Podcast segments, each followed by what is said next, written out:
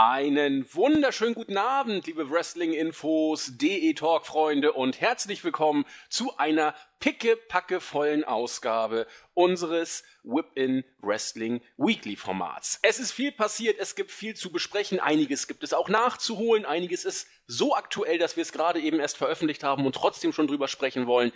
Wir werden heute reden über SmackDown, das World Title geschehen, was da so thematisiert wurde. Natürlich Fastlane. Die Preview in dem Sinne haben wir ja nicht mehr, aber heute wird es eine satte, ausgedehnte Fastlane Preview auch geben. Die Ereignisse bei TNA werden uns beschäftigen. Die Hardys sind weg, äh, Joe Galloway ist weg. Alles, was Rang und Namen hat. Jeff Jarrett räumt gnadenlos auf und orientiert sich neu. Die Wrestling Observer Newsletter Awards im Vergleich zu unseren Victor Awards beste Wrestler des Jahres und so weiter und so fort. All das gibt es heute in, no, ich denke mal, mit fünf Stunden sind wir gut dabei. Und dazu begrüße ich herzlich an meiner Seite den JME, den Jens. Malzeug. Fünf Stunden schaffen wir, wa? Bestimmt. Lass es sechs werden, aber. Naja, muss überlegen, man hat ja, oder wir haben ja jetzt schon ein Thema gestrichen. Eigentlich hatte ich mir gedacht, dass wir heute schon mal ein bisschen über TNE reden, weil ja die Shows in Japan letzten Wochenende waren, die ich ähm, die eine Show ganz gesehen habe, die andere äh, zum Teil. Aber ich glaube, das wird heute ein bisschen viel. Ich hatte total verschwitzt, dass ja auch die Awards rauskommen und ähm, fragte mich dann so spontan, warum wir eigentlich ähm, bei unserer ersten Ausgabe wäre das glatt gewesen, gar nicht über unsere Awards gesprochen haben. Und naja, egal, dann verbinden wir das heute ein bisschen. Klingt gut.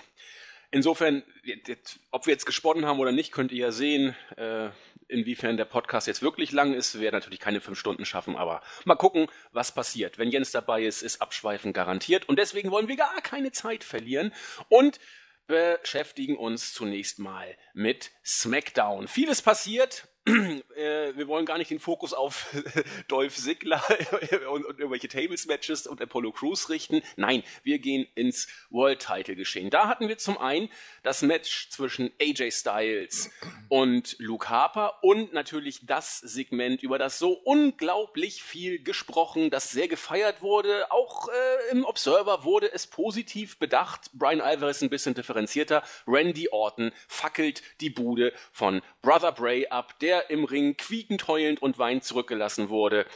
Ich hab's im Board geschrieben. Randy Orton sieht seit 100 Jahren zum ersten Mal wieder richtig cool aus. Jens, deine Meinung? Ähm, naja, man, man muss das, glaube ich, auch irgendwie ein bisschen differenziert betrachten. Ähm, das Segment an sich war okay. Ähm, kann man durchaus so bringen. Es hatte auch was, ähm, auch wenn man durchaus sagen muss, dass diese ganze Bray Wyatt Hinterwäldler-Geschichte Ende des Tages doch schon sehr nach äh, Broken, den Broken Hardys riecht.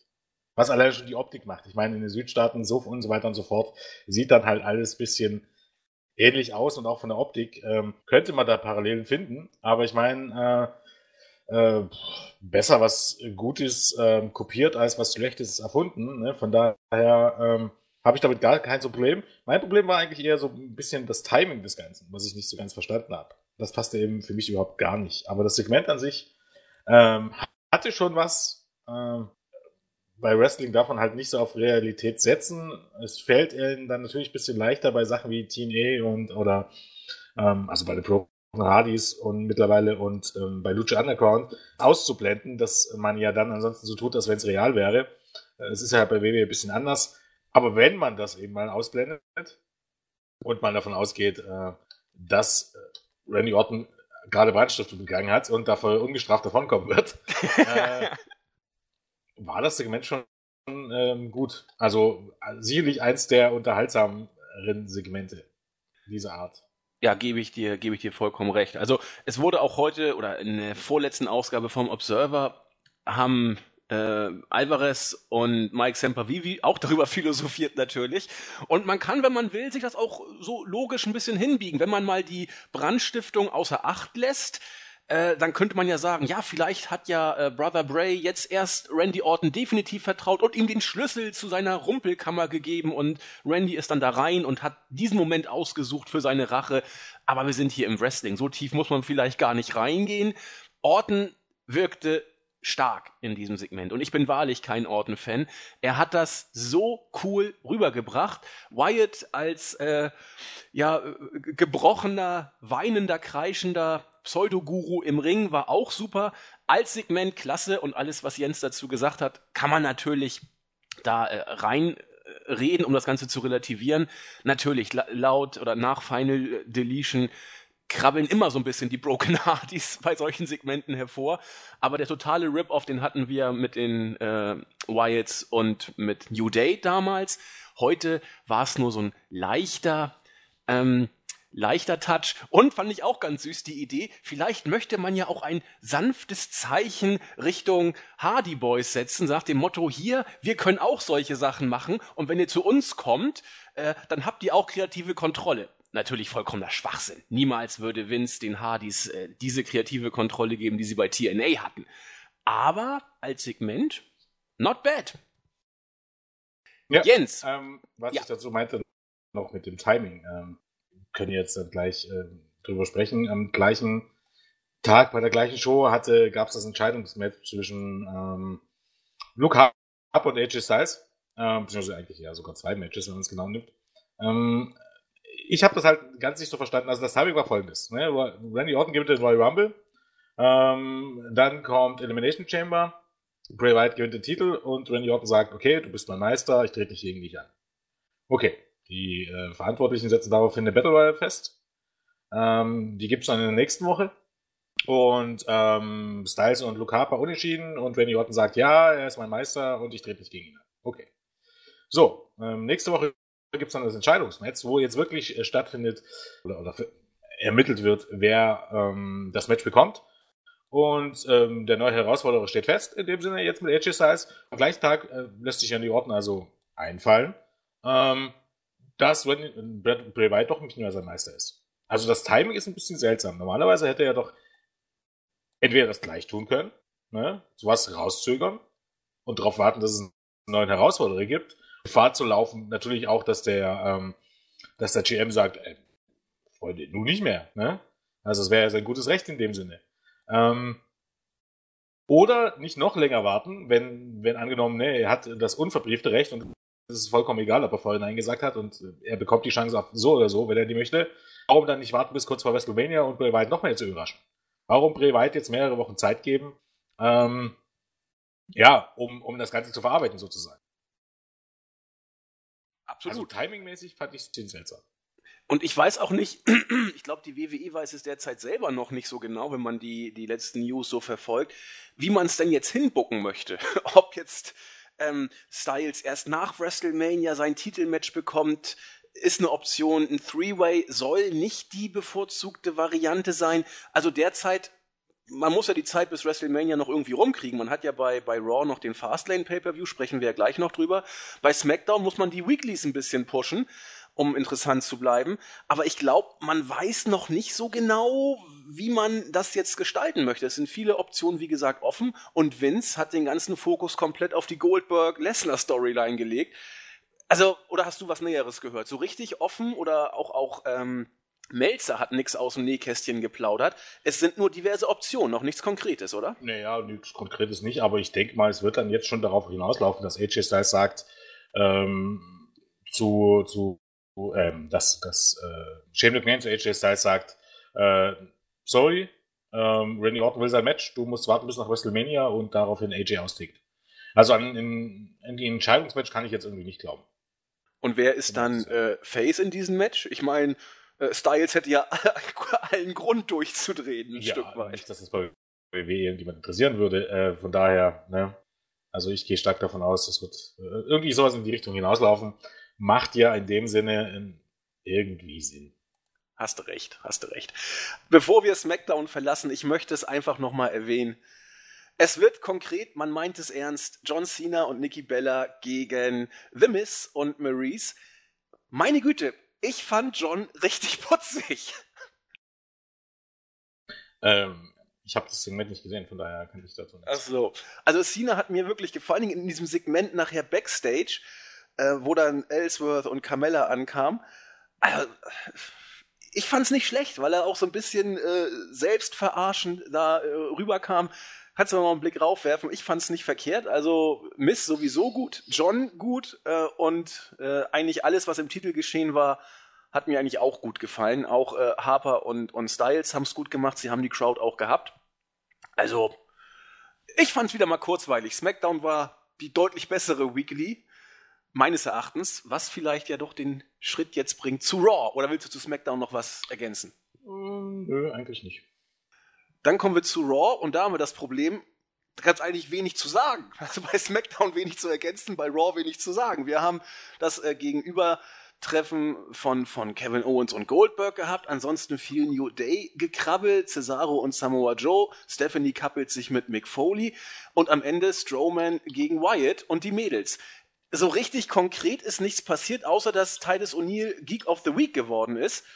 Und deswegen würde ich fast sagen, wenn du nicht irgendwie was äh, dazu sagen willst, was ich übersehen habe, macht es ja fast mehr Sinn, den Fokus auf Fastlane zu legen. Ja, der Punkt ist, äh, es gibt ja keine Notwendigkeit, jetzt einzeln über Raw zu reden, weil äh, kommt man ja zwangsläufig drüber drauf zu sprechen, wenn man jetzt über Fastlane redet. Dann machen wir das doch einfach. Ne. Fastlane. Jo. Sonntag geht's los. Wir haben einiges auf der Card, eine ganze Menge sogar. Äh, in der Pre-Show, ja gut, wir haben die Cruiserweights, ne, Rich Swan und Akira Tozawa gegen Brian Kendrick und Noam Da, ist eben da. Oha, Noam Da ist da. Meine Fresse, habe ich heute einen guten Tag. Ansonsten, Sascha Banks gegen Nia Jax. Hm, Jens.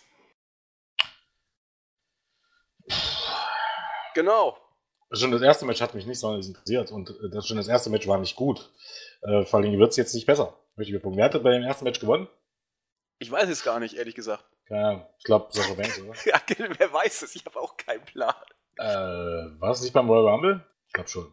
Warte, ich, ich schon. Sicher? Ich weiß äh, es nicht. Mit an Sicherheit grenzender Wahrscheinlichkeit. Oh, Dann war es in der Pre-Show. In der Pre-Show war es, genau. Was in der Pre-Show? Doch, das war eine Pre-Show. Ich bin mir sicher, dass es nicht auf ja, der Karte war. Checks gewonnen. Also wird jetzt wohl Sascha Banks Ja, und dann macht man irgendwann in Richtung Mania das großartige Four-Way. Oh Gott, ja, wir schauen mal. Aber hier habe ich auch wenig zu, zu sagen. Ich hatte nur gehört, dass äh, Nia Jax bei Raw richtig schlecht gewesen sein soll. Also Nia Jax und äh, Lena Brooke, wer hätte es gedacht? Überraschung, Überraschung. Überraschung, Überraschung, ja. Ein Match, das aber wohl sehr, sehr gut werden dürfte, wenn man sie denn auch lässt. Samoa Joe und Sami Zayn. Joe derzeit als das alles niederbügelnde neue Objekt der Authority. Sami Zayn wohl in der Midcard angekommen derzeit. Äh, wrestlerisch könnte es was werden, oder? Mm, ja, mit Sicherheit, wenn die beiden genügend Zeit bekommen und ich gehe mal stark davon aus, weil im Grunde ist das das einzige Match auf der Card, ähm, was äh, wirklich gut werden kann. Jetzt mal ganz ehrlich, die Card wrestlerisch verspricht die in dem Sinne gar nichts. Das ist wirklich das einzige Match. Ja, okay, die Cruiserweights in der Pre-Show, aber es ist halt Pre-Show, ne? Aber jetzt mal davon ab, ja, Neville und Jack Gallagher, aber da warte ich mir nichts, um ehrlich zu sein. Ich bin auch kein großer Freund von Gallagher, muss ich ganz ehrlich sagen. Weiß nicht, was man in dem Fall hat. Clown. Mag ich nicht. Ich finde ihn toll. Ich, ich nicht. Nervlicher Sack, nervliches Gimmick, Comedy-Scheiße, gibt's mehr als genug, braucht kein Mensch. Fertig. Ja, bei den Observer Awards äh, hat Gallagher einiges abgeräumt. Äh, zumindest war er in einem Dings relativ gut platziert. Da kommen wir gleich nochmal drauf zu sprechen. Da war ich äh, beeindruckt. Also ich bin auch auf dieses Match gespannt. Vielleicht macht dich ja dann das andere Raw Tag Team Championship Match eher gespannt. Wir haben immerhin Carl Anderson und Luke Gallows gegen Amore und Big Cassians. Da muss war man waren doch. wir schon fertig mit Somaro Joe gegen Sami Zayn? Ach so, weiß ich nicht. Ich dachte, du warst durch. ich glaube, nein, ich glaube nicht. Du hast auch schon über nee, Gallagher äh, und Dings gesprochen. Hä? Du nee, hast auch schon über Gallagher gesprochen. Die Matches, die auf der Karte sind. Dann gehen wir zurück und sprechen. Stellenweise richtig mies sind. Dann nehmen wir Joe. Gegen Braun Strowman brauchen wir nichts erwarten. Kevin Owens gegen Bill Goldberg ist innerhalb von zwei Minuten vorbei. Wenn es überhaupt so lange dauert. Bailey gegen Charlotte Flair, okay, ja, okay, das könnte gut werden. Muss man ganz ehrlich sagen, ähm, bleibt abzuwarten. Ähm, potenziell könnte es vielleicht ein richtiges Match werden. Ähm, gegen Luke Gallows, gegen Enzo Amore und Piquet. Enzo Amore und Piquet sind beide grausig. Kann man nicht anders sagen. Muss man so sagen. Insbesondere ist Piquet mittlerweile besser als Enzo Amore. Ähm, wie gesagt, Neville gegen Jack Gallagher äh, ist dann, ja, Geschmackssache, aber wie gesagt, ich finde am Gallagher-Stil es gar nicht. Ähm, und dann bleibt für mich Samoa Joe gegen Sami Zayn ist das einzige wirklich wrestlerisch wirklich vernünftige Match auf der Karte. Mein Interesse gibt es auch für andere Matches, aber dass du sagen könntest, das wird wirklich ein Match auf Weltklasse-Niveau, sehe ich nur bei dem Match und hier hängt es halt davon ab, wie viel Zeit man bekommt. Und was man genau plant. Ich meine, grundsätzlich macht es nur Sinn, Samoa Joe hier als Monster darzustellen, wobei ich immer noch nicht ganz so weiß, genau weiß, was man mit denen bei WrestleMania anfangen soll. Erschließt sich mir nicht so ganz. Mit Joe? Ja. Ja, keine Ahnung. Hm. Wenn, wenn Rollins für Hunter reserviert ist und es spricht einiges dafür, dass das der Fall ist. Oh, darauf könnte man vielleicht noch eingehen. Bei Raw. Rollins Promo und Hunters Beitrag sozusagen. Gute Güte, war das eine Katastrophe, äh, die, die Promo von Rollins, zumindest zu Beginn. Er kam, sah und faselte auf einer Krücke gelehnt, dusseliges Zeug, von wegen, er hätte es vielleicht verdient, diese Verletzung zu bekommen. Das Publikum war entweder totenstill oder es hat nach CM Punk verlangt, was ein, eine deutliche Ansage Richtung Rollins war. Ich weiß nicht, ob Hunter kurz entschlossen rauskam. Naja, es war klar, dass er rauskommen musste. Ähm, das war, war schon geplant, aber, aber gute Güte, wenn Hunter nicht gekommen wäre und unsere Bowlingkugel mit Nase das Segment nicht gerettet hätte, hui, hui, hui. Also, das ja, Booking von Rollins ist, ist nichts. Ja, was, was, das hat natürlich auch mit Booking zu tun, sondern die äh, Vollspasten, die ihm die Texte schreiben. Jo. Ist ja Booking. Die gehören alle gefeuert. Und wenn Vince McMahon das ab, ab, absegnet, gehört auch der gefeuert. So einfach ist das. Vollkommen unfähig, eigentlich im Grunde ein Babyface darzustellen. Das ist eigentlich durch. Das wird nur halbwegs zum Erfolg, wenn die Leute rausgehen dürfen und alleine labern dürfen. Beispielsweise John Cena. Es gibt einige wenige, die können es die können's, äh, auch mit Skript noch irgendwie in die richtige Richtung lenken. Ähm, aber meistens Promos für Babyfaces werden nur ansprechend, wenn du den Leuten keine Texte gibst. Siehe Bill Goldberg, zumindest bei seiner Comeback-Promo. Ähm, ansonsten dieses geschriebene Zeug mit diesem furchtbaren WWE-Vokabular, äh, was wirklich klingt wie aus dem siebten Dunstkreis der Hölle. Ähm, das äh, wundert sich nicht. Und wie gesagt, dann kommt Hunter raus und im Grunde äh, ist Hunter wieder das Babyface. Weil Seth Rollins immer noch die weinerliche Pitch ist. So sieht's aus. Hunter hat hier wieder leichte oder deutliche Face-Tendenzen zum Besten gegeben in seiner Promo. Ja. Also wirklich nur in den letzten Minuten hätte man sagen können, äh, dass die Rollenverteilung relativ klar war und das Rollins mal nicht rüberkam wie eine weinerliche Pitch. Aber meiner Meinung nach, äh, mit dem Gimmick und mit dem Run hat man es auch schon vollkommen vermisst. Also ich wüsste nicht, wie man jetzt Seth Rollins noch retten kann. Was heißt retten kann, ist immer ein bisschen relativ. Ich meine, bei ihm gibt es nichts zu retten. Aber man muss einfach mal sagen, dass er jemand ist, der öfters ein Main Event trifft, aber dass der jetzt irgendein Draw ist für irgendein, irgendein Babyface, wo die Leute wirklich aus Inbrunst jubeln und nicht nur so, weil es jetzt, weil er eben halt ein guter Wrestler ist, sondern weil er einen Charakter darstellt, der wirklich gut ist, eigentlich so, wie es sein sollte. Oder ein Babyface ist, ähm, wo die Leute hinter ihm stehen und nicht, wo es wollen, weil er gewinnt, weil er ein guter Wrestler ist. Ich glaube, das kannst du so schnell nicht retten. Und dafür müsstest du auch die Art und Weise, wie man die Show schreibt, äh, vollkommen äh, überdenken. Das wird wohl nicht passieren. Nee, das wird wohl nicht passieren. Ach Gott, aber aus dem siebten Dunstkreis der Hölle, nicht schlecht. JME Dante, auch ja, nicht oder, verkehrt. Oder das ist der Klapse. Also, man muss ja ganz ehrlich sagen, dieses ganze Vokabular, WWE Universe, äh, a Series of Matches, eigentlich mein, mein, mein, mein Liebling. Ne? Die Vollpfosten, es ist verboten, bei WWE Turnier zu sagen.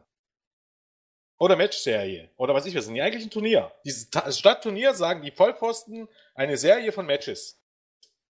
Welcher Idiot spricht denn so? Oder äh, wenn sich zwei Wrestler in, in, in, in, in äh, im Publikum prügeln, prügeln sie sich im WWE Universe.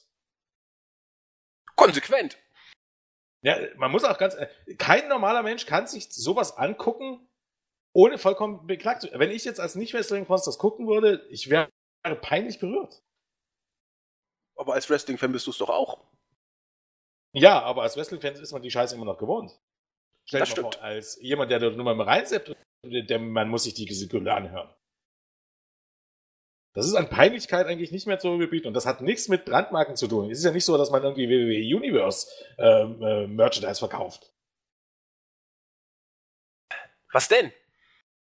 Ja, gibt's nicht, keine Ahnung. Das ist halt ein Zugehörigkeitsgefühl schaffen, oder ich weiß es nicht. Das wäre doch geil, ein WWE Universe. Diskussion drüber, ähm, Diskussion drüber, ob es nicht schon Züge von 1984 hat.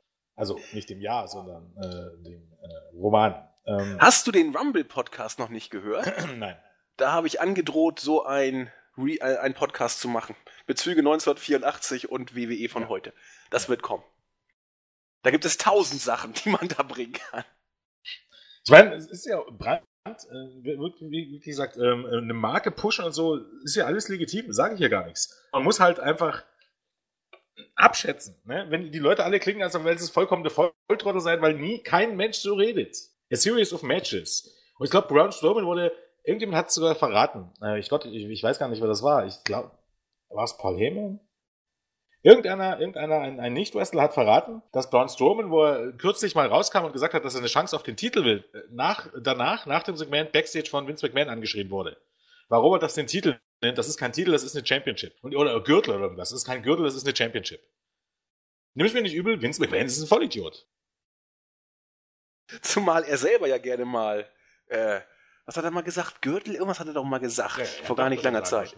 Ja, er darf das, genau. Er darf das, nur alle anderen dürfen das nicht. Es ist kein Gürtel, es ist eine Championship. Musste mal irgendjemand erzählen. Für mich ist genau. das immer noch ein Gürtel. Das ist ein, ist ein Gegenstand, an dem sehe ich. Der Gegenstand kann eine Meisterschaft repräsentieren, natürlich. Aber es bleibt immer noch ein Gürtel. Ah, Bleiben Sie ruhig, machen wir lieber weiter.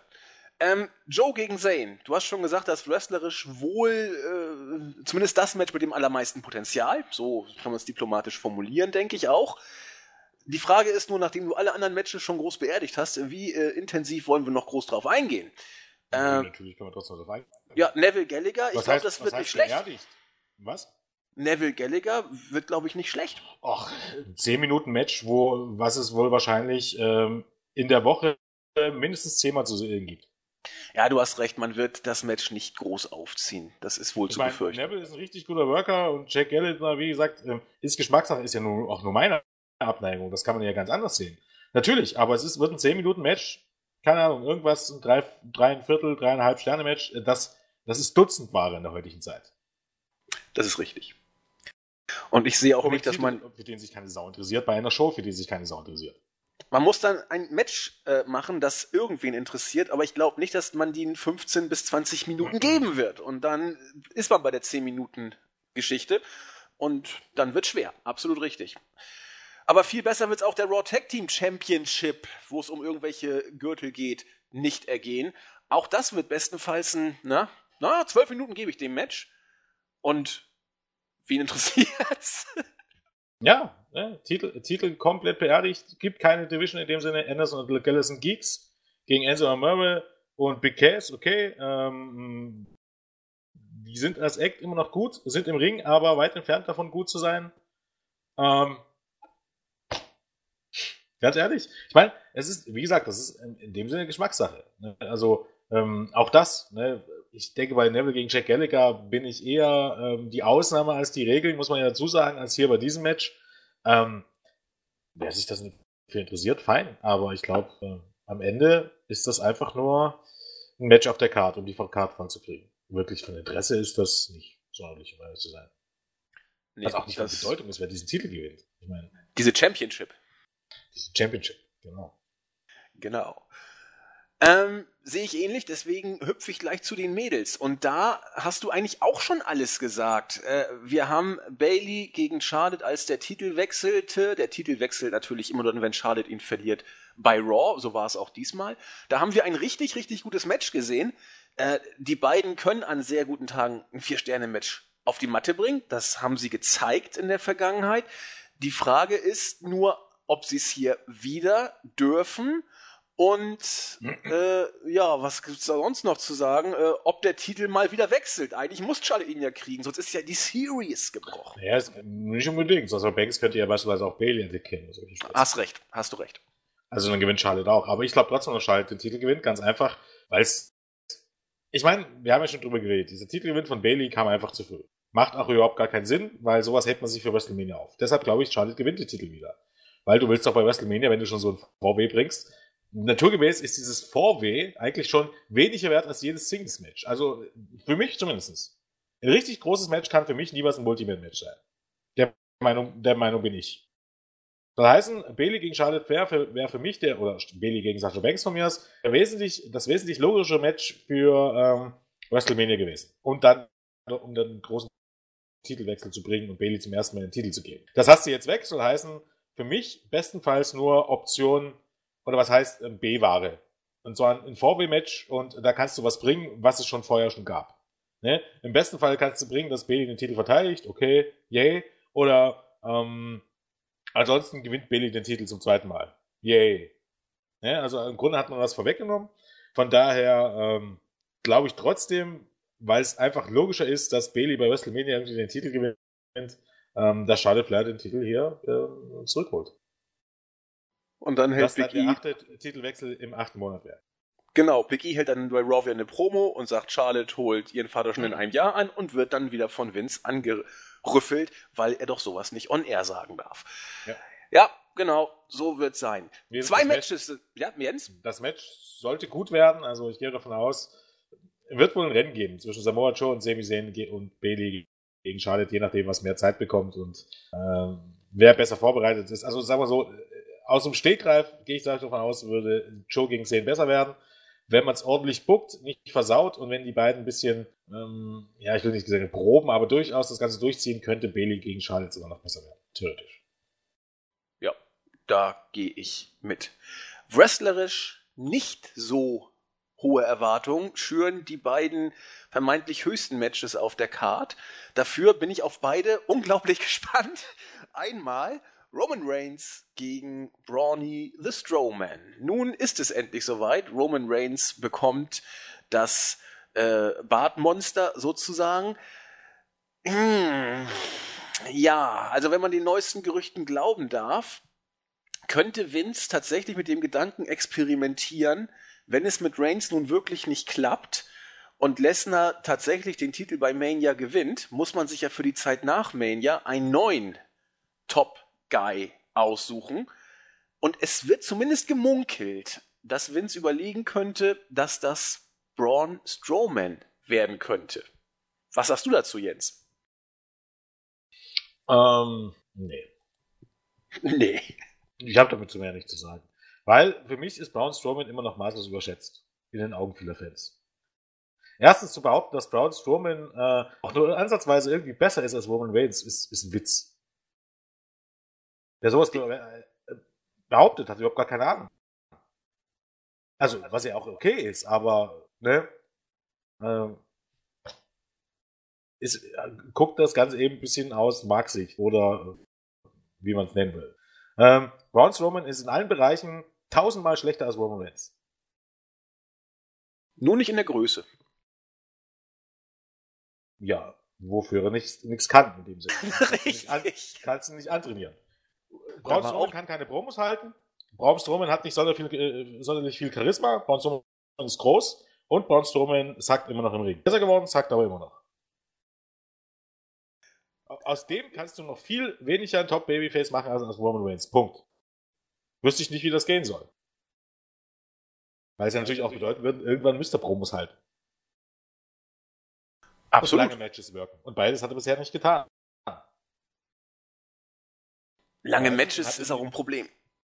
Ja, also das heißt, man müsste ihn aufbauen und irgendwann, oder ist man ja dabei, irgendwann ist Ende der Veranstaltung erreicht. Braun Strowman ist eher ein zweiter Umaga, wenn man so möchte. Oder ein Kali. Wollen wir es nicht übertreiben. ich glaube, ich glaube, niemand wird irgendwann den Great Kali unterbieten können. Der wohl schlechteste Wrestler, der jemals einen Fuß in den WWE gesetzt hat. Und äh, ja, Promos halten konnte auch keiner. Da lege ich ah, mich fast ich, drauf fest. Ich halte auch Giant Gonzalez für da ganz dicht bei. Ja, aber Giant Gonzalez war rein und wieder raus. Das stimmt. Das war ein halbes Jahr oder so, wenn überhaupt. Ich weiß nicht, hatte der überhaupt im Fernsehen eine Handvoll Matches, ich weiß es gar nicht. Great Khali hat sich über Jahre gehalten und durfte ähm, den World Heavyweight Championship gewinnen. Nee, du hast recht. Äh, Giant Gonzalez kam zum Rumble ja. 93 und ist gegen Ende des Jahres wieder rausgegangen, nachdem er noch so einen kleinen Run als, als Face hingelegt hatte. Aber da war der Lack relativ schnell ab. Du hast recht. Also, wenn man es jetzt positiv ausdrücken will, kann man auch sagen, Braun Strowman hat sich verbessert. Und zumindest in Sachen Booking macht man bei Braun Strowman vieles richtig. Was ja auch ein Zeichen dafür ist, dass eben Siege und Niederlagen durchaus zählen. Ne? Dass es relativ simpel auch ist, jemanden overzubringen, wenn man nur weiß wie. Dass Leute wie äh, BG James, also hier Road Dog, äh, ziemlich Flachpfeifen sind auf, mit der Kacke, die sie auf Twitter von sich geben, muss man dazu auch sagen. Zeigt dadurch auch das Beispiel Braun Strowman. Ähm, von daher macht man vieles richtig und ich kann es durchaus nachvollziehen, dass ihn viele mögen. Aber das ist einfach nur eine Sache des guten Bookings, nicht davon, dass Braun Strowman irgendwas überdurchschnittlich gut kann. Definitiv. Wobei ich hier ganz kurz in einer Sache eingrätschen muss, und zwar in deiner Aussage in Bezug auf Charisma. Ich finde, der Junge hat irgendwas. Also viele mögen ihn mittlerweile ziemlich gerne. Also Grüße an Khan. Unser Lord Balls schätzt ihn auch. Ich mag ihn auch. Also irgendwas hat der, der Knuddelbär. Äh, wrestlerisch kann ich das, was du sagst, nur unterstreichen. Und auf Dauer reicht das natürlich nicht. Groß sein und ein gewisses Charisma, über das man streiten kann. Jens sagt, er hat's nicht. Äh, äh, ich sag, er hat's ein bisschen. Aber das reicht so oder so nicht für. Also sagen wir mal so. Charisma. Charisma würde sich auch daraus sagen, wenn Braun Strowman jetzt, keine Ahnung, ein normaler 50-50-Guy wäre. Ne? Ja. Glaubst du, Braun Strowman würde da immer noch äh, so bejubelt werden? Natürlich nicht, aber ich wo mochte ihn auch genau schon als 50-50-Guy. Genau ja, aber wo genau ist dann sein Charisma geblieben? Das, was ich, ihn jetzt noch overbringt, ist die Tatsache, dass er reinkommt und jetzt zerstören darf. Das hat doch aber nichts mit Charisma zu tun. Nee, finde ich nicht. Also, wenn, wenn ich jetzt mal zurückdenke, ich, ich muss so schmunzeln, äh, als unser äh, Zack Attack auch noch dabei war zu Beginn des Debüts von Strowman. Er hatte so schön gesagt, ja, aber er sieht immer so freundlich aus. Ja, ja, natürlich sieht er immer so freundlich aus. Er sieht ja auch lustig aus. Also von daher ist es eher eine Frage der Zeit, wie er, dass er endet wieder Great Khali. Ja, genau. Muss man ja ganz ehrlich sagen. Das ist ähm, durchaus richtig. Ähm, aber Charisma da reinzusehen, ist immer ein bisschen, ja, naja. Freundlich ist freundlich, Jens. Also ist, nicht jeder ist freundlich. Obwohl er freundlich sein möchte. Na, warte mal.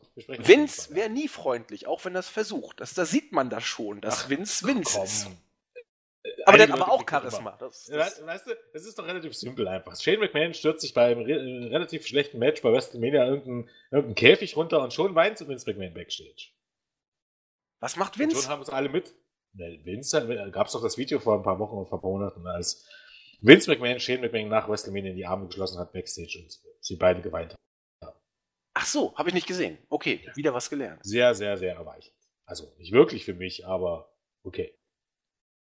Steinerweichend sozusagen. Oder hirnerweichend. Man weiß es nicht genau. Was aber ja. vielleicht das Match zwischen äh, Braun Strowman und Roman Reigns vielleicht äh, besser äh, charakterisiert als all das, was Jens und ich gesagt haben. Diese beiden Teilnehmer belegen in der Wrestling Observer Liste, um hier mal ganz kurz vorzugreifen, bezüglich der Most Overrated Workers, Plätze 1 und 2. Da muss ich aber ganz ehrlich sagen, da bin ich tatsächlich der Meinung, dass man Roman Reigns absolut Unrecht gibt. Das ist richtig. Reigns ist nicht schlecht. Roman, Roman Reigns mit Sicherheit nicht das Top Babyface der Promotion oder sollte es nicht sein. Ist sicherlich nicht das, was WWE sich von, äh, davon verspricht oder was WWE den Leuten einreden will. Ne, ist auch so ein Punkt. Unabhängig davon, ob, keine Ahnung, äh, der bei Hausshows in Deutschland irgendwie bejubelt wird. Ne? Wir hatten das Thema ja schon mal. Ne? Babyface dafür sorgt, dass immer weniger Zuschauer in die Hallen kommen und alle die Zuschauer, die noch kommen, jubeln, ist das Ganze kein Erfolg. Ne? Muss man Richtig. Ja ganz einfach so sagen. Ähm, aber ähm, ihn gleichzusetzen mit einigen Leuten, die da kommen, ähm, ist für mich absolut unverständlich. Weil man muss ganz ehrlich sagen, seine Fresse hält ne? und er nicht ähm, überpusht wird, liefert er immer noch gute Matches ab. Und da würde ich was sagen, er ist sogar in den großen Matches mittlerweile bei Raw. Naja, ich meine, man muss dazu sagen, er bekommt die Chance dazu. Das ist ja natürlich immer ein großer Part. Ne? Also jemanden wie, keine Ahnung, Carl Anderson, der ist weit am Ende ein besser Wrestler, aber der bekommt die Chance nicht dazu, das zu zeigen. Das spielt natürlich eine Rolle. Aber nehmen wir mal da raus. Wen hast du da? Kevin Owens, Chris Jericho, Samoa Joe, Sami Zayn, Seth Rollins, Cesaro, äh, Gott, wen hast du bei Raw noch? Seamus. Ja. ja, nee. Roman Reigns ist besser als Sheamus. Also bei allem Respekt. Ja, ist er wohl auch. Ach, du meinst jetzt, wer wrestlerisch besser ist als Roman, ja. oder? Ach also so. in die Top 10 bei Raw gehört alle mal. Ja, ohne, ohne Zweifel, das sehe ich auch so. Zumindest wenn man die Cruiserweights rausnimmt. Ich meine, da hast du Leute wie Neville dabei, bald Austin Aries, ähm, Tosawa und, und Metallic, aber nimmst du die mal raus, weil die ja bei Raw eher ein Fremdkörper sind und nehmen wir mal die Frauen raus, was ja eigentlich auch nicht richtig ist, die gehören ja auch da rein. Wobei ich glaube, Roman Reigns auch besser ist als, äh, ja, Sascha Banks, glaube schon. Äh, schwer zu sagen, das ist vielleicht eine Diskussionssache, aber lass mal die mal raus, ist Roman Reigns auf jeden Fall Top 10. Zumindest von den männlichen Workern. Ja. Jo, gehe ich mit. Aber interessant wird vielleicht hier sein, nicht nur, was im Ring passiert, sondern wie man sich hier bookingtechnisch aus der Affäre wird versuchen zu ziehen. Äh, viele schreien ja nach dem Eingriff des Undertakers. Was siehst du da? Ja, es wird irgendeinen Fuck-Finish geben. Ich weiß aber nicht, ob der andere. Ja, kann schon sein. Ja, ja. Gemunkelt wird Vermutlich neuerdings. Irgendwas, irgendwas so kommen wird kommen, weil. Ja, manche sagen, äh, eventuell wird nur die Musik vom Undertaker gespielt werden. Und das ja. wird für so eine große Ablenkung sorgen, dass äh, das auf diese Weise zum Ende des Matches kommt. Katastrophe! Naja, ja. Ist das halt wäre schon schlecht bestimmt dumme Finish. Man muss, also ich bin ja auch der Meinung, dass das Match durchaus einen gewissen Reiz hat, dadurch, dass die beiden relativ unbesiegt sind, dass das Match im Grunde ein Autounfall werden wird, ist nicht alles nur negativ. Also wrestlerisch erwarte ich mir jetzt hier keinen Knaller, aber bei dem Match, im Gegensatz zum Beispiel zum Take Team Championship Match, verstehe ich schon, wenn da eine gewisse Art von Interesse dabei ist. Das will ich ja gar nicht ähm, ähm bezweifeln. Ähm, wie gesagt, bei Strowman macht man vieles richtig. Äh, Roman Reigns ist keine Ahnung, für einen guten Teil des äh, WWE Universe äh, wie die Pest persönlich. Soll heißen, ich glaube, der könnte ähm, kleine Babys retten die Leute würden ihn ausbuchen. Ähm, das ist, äh, wie gesagt, die, das Match hat schon seine gewisse Anziehungskraft, genau wie der Main Event nachher. Aber ich glaube, hier wird es irgendeinen Fuck-Finish geben. Muss es ja eigentlich. Und da ist es natürlich legitim zu glauben, dass der Undertaker da irgendwie eine Rolle spielt ja, er muss ja irgendwie da involviert werden in diese Geschichte. Das nützt ja nun nichts. Äh, er hat sich ja mit Reigns schon quasi verabredet. Man, man, wird, man wird sehen, wie man es hier macht. Aber das Interessante ist, irgendwas wird hier passieren und wir wissen nicht genau was. Und in Zeiten von heute ist das schon etwas, was dem Ganzen eine gewisse Würze verleiht, wie Jens ja auch schon richtig gesagt hat. Das zweite kann man auch über das nächste Match sagen. Die WWE Universal Championship ist auf dem Spiel. Kevin Owens als Champion gegen Bill Goldberg. Bill Goldberg hat bei Raw ein Versprechen gegeben. Er hat gesagt, ich verspreche folgendes. Äh, Jackhammer, Spear, 1, 2, 3 und ich bin Champion und kämpfe gegen Brock Lesnar bei WrestleMania um den Titel. Äh, Top-Babyfaces à la Goldberg halten ihre on-screen gegebenen Versprechen normalerweise. Das würde bedeuten, was Jens auch schon angesagt hatte, dass das Match wohl nicht lange dauern wird und Goldberg hier Kevin Owens mehr oder weniger deutlich abspachteln wird. Meinst du wirklich, dass das so in der Form kommt? Ich frage mich lieber, frag mich eher, also ich meine, ne, anything can happen in WWE, aber äh, ich frage mich eher, wie irgendjemand glauben konnte, dass es nicht so kommt. Naja, man könnte nicht ja überlegen. Von der, von der Warte her, dass man jetzt sagen könnte, was könnte man überlegen? Jericho. Nee. Jer dass Jericho Kevin Owens hilft? Nee, dass er ihn screwt. Naja, und trotzdem wird Kevin Owens hier in relativ kurzer Zeit verlieren. Ja, aber äh, nicht gesichtsverlierend, meine ich, dass Jericho da ja, irgendwie kommt oder so. Das wäre das optimale Szenario. Das wäre das optimale Szenario. Aber dass Bill Goldberg das Match in wenig Minuten und in wahrscheinlich in ganz kurzer Zeit gewinnen wird, steht für mich außer Frage. Weil er nicht großartig in der Lage sein wird, ein längeres Match zu worken. Und wenn er ein längeres Match workt, wird man sich das für WrestleMania aufheben. Natürlich. Goldberg kommt nur over, wenn der das in relativ kurzer Zeit gewinnt. Also heißt, ich könnte mir vorstellen, Kevin Owens attackiert ihn schon beim Entrance oder irgendwas oder irgendwie unfair, prügelt ein paar Minuten auf ihn ein, vielleicht ein Popper Powerbomb, Goldberg, äh, weil das ich schon fast nicht glaube, Goldberg kriegt irgendwas einen Move aus, äh, dann wüsste ich aber auch nicht, warum äh, Goldberg die, die, ich, nee, ich glaub's nicht. Ich glaube, es gibt einen Jackhammer, ähm, irgendeine Aktion von Owens, Goldberg kriegt aus, es gibt Jackhammer, äh, oder Spear Jackhammer, das war's. Ich kann mir nicht vorstellen, dass Jericho hier eine Rolle spielt. Wäre okay. auch absolut WWE untypisch. Das will ich das nicht glauben. Gold, das würde Schwäche für Goldberg äh, bedeuten und das glaube ich nicht. Ja, natürlich, aber ich, das würde ja sonst eine äh, Degradierung von Owens sondergleichen natürlich, sozusagen natürlich. bedeuten. Für, ich, für, mich ist es ja auch der, der Punkt, dass viele, ähm, die sagen, das ist ja nicht schlimm und Kevin Owens wird nicht begraben und so, und der, der ganze Sache immer noch nicht gerafft haben. Was das Problem daran ist, wenn wieder mal ähm, ein Teilzeitworker kommt und wie damals The Rock ähm, die, die Stars, die aktuellen Stars, die das ganze Produkt über Jahre auch noch tragen sollen, in dem Sinne klar besiegt und dann wieder zu verschwindet. Und, oder, keine Ahnung, auch nur rauskommt und äh, die White Family abfertigt, was ich finde. Ich glaube, viele haben diesen, einfach diesen Punkt, woran es hier geht, einfach nicht, noch nicht verstanden. Erst, ganz davon abgesehen, dass Goldberg dann den Titel an Brock Lesnar verliert und dann? Und dann? Ja, ähm, Strowman, Jens, Strowman. Ja, herzlichen Glückwunsch. Nee, der Punkt ist einfach, du, du stellst die aktuellen Worker hinter diese Allstars, die die auf Dauer nichts mehr bringen. Macht keinen Sinn. In je, ziemlich jeder anderen Sportart, Boxen, äh, MMA und eigentlich auch im Wrestling war es immer so, dass die Alten dazu genutzt werden, durch ihren Ruf und ihren Namen, um neue aufzubauen. In einem Fake-Sport, wo du selber kreieren kannst, wer gewinnt und wer verliert. Und wo du äh, merkst, wie groß deine Schwierigkeiten sind, neue Stars aufzubauen. Ne? Lässt, buchst du wirklich die Show so, dass die allermeisten dieser Allstars immer über die der aktuellen geredet werden. Und ich verstehe immer, ich meine, es gibt ja viele, die sagen, ja, eine Niederlage gegen Goldberg schadet doch niemand. Ja, eine Niederlage gegen Undertaker bei WrestleMania ist doch nicht schlimm. Es ist im Einzelnen auch nicht schlimm. Ne? Also sagen wir ganz ehrlich, wenn ihr Kevin Owens bei Fastlane gegen, ähm, gegen äh, Bill Goldberg verliert, ist das Match jetzt nicht die, die, das große Problem. Kevin Owens wird dazu jetzt nicht nur durch dieses eine Match Schaden nehmen. Aber alles in allem signalisierst du einfach, wie gesagt, hatten wir ja schon so oft das Thema, dass die Stars von, von früher besser waren, wenn man es jetzt K-Fape-mäßig nimmt, besser waren, bessere Leistung gebracht haben, wenn man es ohne Käfig nimmt, dass sie unterhaltsamer waren und äh, ja, ne, die Leute einfach immer wunderbare Gedanken dran hatten. Und die Stars von heute, die sind halt da, die sind gegeben, dürfen ansonsten, die sind aber absolut nichts Besonderes. Im Grunde sind im Grunde keine Stars. Und das ist das, was du vermittelst. Und das ist das, was viele überhaupt gar nicht begriffen haben. Bis heute nicht. Wo genau das Problem daran stehen, bestehen wird, wenn Goldberg hier diesen Titel gewinnt und in ein paar Sekunden gegen Kevin Owens gewinnt. Das hat nicht immer was mit Beerdigen zu tun. So weit braucht man nicht gehen. Beerdigen ist immer so ein Begriff, der hat sich eingebürgert im Wrestling.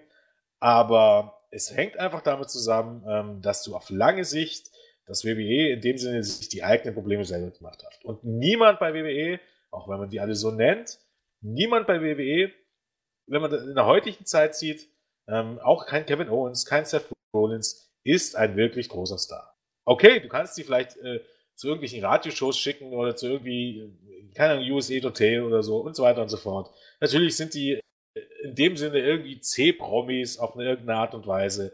Ein wirklicher Star, wie das äh, früher war. So wie ein Star, wie das früher Bill Goldberg war wie, ähm, wie das Mick Foley war, wie das The Rock war, wie das Steve Austin war. Wie sie alle hießen, stellenweise mit Kader waren, ne? wie das ein Batista war, wie das ein John Cena war. Du brauchst noch nicht mal so lange in die Vergangenheit gehen.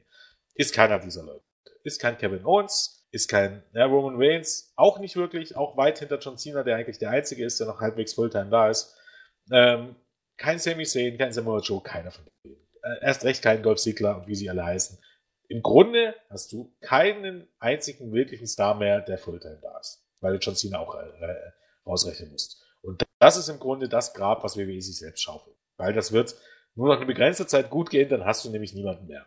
Okay, dann hast du in sechs, sieben Jahren werden es Wendy Orton und John Cena sein, die einmal im Jahr wiederkommen. Aber schon die werden dann nicht mehr ähm, ähm das sein, was heute Goldberg und der Undertaker sind. Und ja, noch ein paar Jahre weiter wirst du ein riesiges Problem haben. So sieht's aus. Das wird so kommen. Aber das bleibt abzuwarten, denn wir sind jetzt heute in der Gegenwart und haben jetzt bei Fastlane mal so ein bisschen in die Zukunft äh, philosophiert. Müssen wir schauen, was passiert. Fastlane ist damit auf jeden Fall besprochen. Man darf gespannt sein, wie gesagt, wrestlerisch. Ich fasse es mal kurz zusammen, äh, da Jens und ich das tatsächlich beide ziemlich ähnlich sehen. Wrestlerisch dürften die Highlights äh, tatsächlich Joe gegen Sammy sein, beziehungsweise Bailey und Charlotte. Und einen äh, gewissen Reiz kann man aus den Main Matches ziehen, sprich Reigns gegen Brawny und ähm, Goldberg gegen den Champion Kevin Owens. Da wird irgendwas in beiden Matches passieren. Man darf gespannt sein, was. Der Rest äh, ist Material, um die Card aufzufüllen. Ja, auch die Tag Team Championship so nenne ich sie hier mal. Damit würde ich sagen, verlassen wir die WWE und begeben uns in eine Liga, die eine gewisse Zeit lang zumindest sowas ähnliches wie Konkurrenz für die WWE darstellen konnte. Seit einigen, ja man muss schon fast sagen, Jahren darben sie vor sich hin. Ähm, ja, mehr schlecht als recht, als ob sie schon irgendwie zwei, dreimal gestorben wären. Irgendwie sind sie immer noch da. Wir sprechen von TNA. Da ist in den letzten Tagen einiges passiert. Äh, die Hardy Boys werden die Liga verlassen. Ähm, Joe Galloway wird die Liga verlassen und ich meine, ist das auch durch Mia Jim? Äh, so, so heißt sie, wenn sie nicht bei TNA ist. Bei TNA heißt sie, verdammt, wie heißt sie denn bei. Genau. Wird wohl auch gehen. Ist das schon offiziell? Weiß ich jetzt das gar nicht. Mehr, ist auch durch, ne? Genau. Äh, Jeff Jarrett räumt auf. Was genau passiert ist, dazu übergebe ich kurz mal an Jens. Ach, naja, da muss man, ich glaube, das kann man ja auch ein bisschen nachlesen. Einfach so, äh, ich glaube, die Hardys hatten sich schon geeinigt im Dezember auf eine Vertragsverlängerung, weil für die, für die ist es ein besserer Kalender, ein einfacher Kalender, verdienen gutes Geld, verdienen sehr gutes Geld außerhalb von WWE, haben kreative Freiheit, müssen nicht ähm, wöchentlich ähm, ähm, fünf Tage von ihrer Familie entfernt sein. Ähm, dementsprechend nur Pluspunkte, hatten sich im Dezember schon darauf geeinigt, dass sie dann eben jetzt im Februar einen neuen Einjahresvertrag unterschreiben. Äh, WWE äh, oder TNE hat sich ewig nicht gemeldet bei denen, obwohl, äh, weil einige Details noch zu klären waren, hat sich TNE ewig nicht gemeldet. Ähm, wohl auch wegen der Umstellung, also der Übernahme durch, durch Enfin und äh, die Installation von Jeff Jarrett und Co. Äh, ja, und irgendwann ähm, ähm, ist, da, hat, ist da wohl ein Anwalt angetreten an TNE und hat denen gesagt, ja, ihr müsst mal ein bisschen aus einem Pushen kommen. Es gibt noch andere Angebote, woraufhin dann wohl ähm, ähm, ähm, wie heißt der Ed Nordholm, das ist der ist ein Host hier bei Anton und jetzt der eigentlich im Grunde der Präsident von TNA gesagt hat, naja, dann müssten sie halt, dann kannst du ihnen sagen, dann soll sie halt zu WWE gehen. Ähm, das fand Jeff, Jarvin, äh, nicht so toll und hat gesagt, naja, dann halt ohne mich. Äh, ich unterschreibe nicht. Äh, Matt Hardy hat dann noch weiter verhandelt, ähm, hat dann auch einen Vertrag zugeschickt bekommen. In dem Vertrag war, war es dann auf einmal ein Zweijahresvertrag, was wohl nicht abgesprochen war. Und er sollte von allen Einnahmen, die er außerhalb von TNA, TNA einnimmt, 10% abgeben. Und der Anwalt hat wohl gesagt, wenn du das unterschreibst, bist du dumm. Und dementsprechend hat auch Matt Hardy gesagt, nö, unterschreibe ich nicht. Komm aber noch zu den nächsten Tapings, damit er meinen Charakter aus dem Show schreiben können. Dann wollte Tine, dass er einen Kurzzeitvertrag unterschreibt. Da hat Hardy gesagt, nö.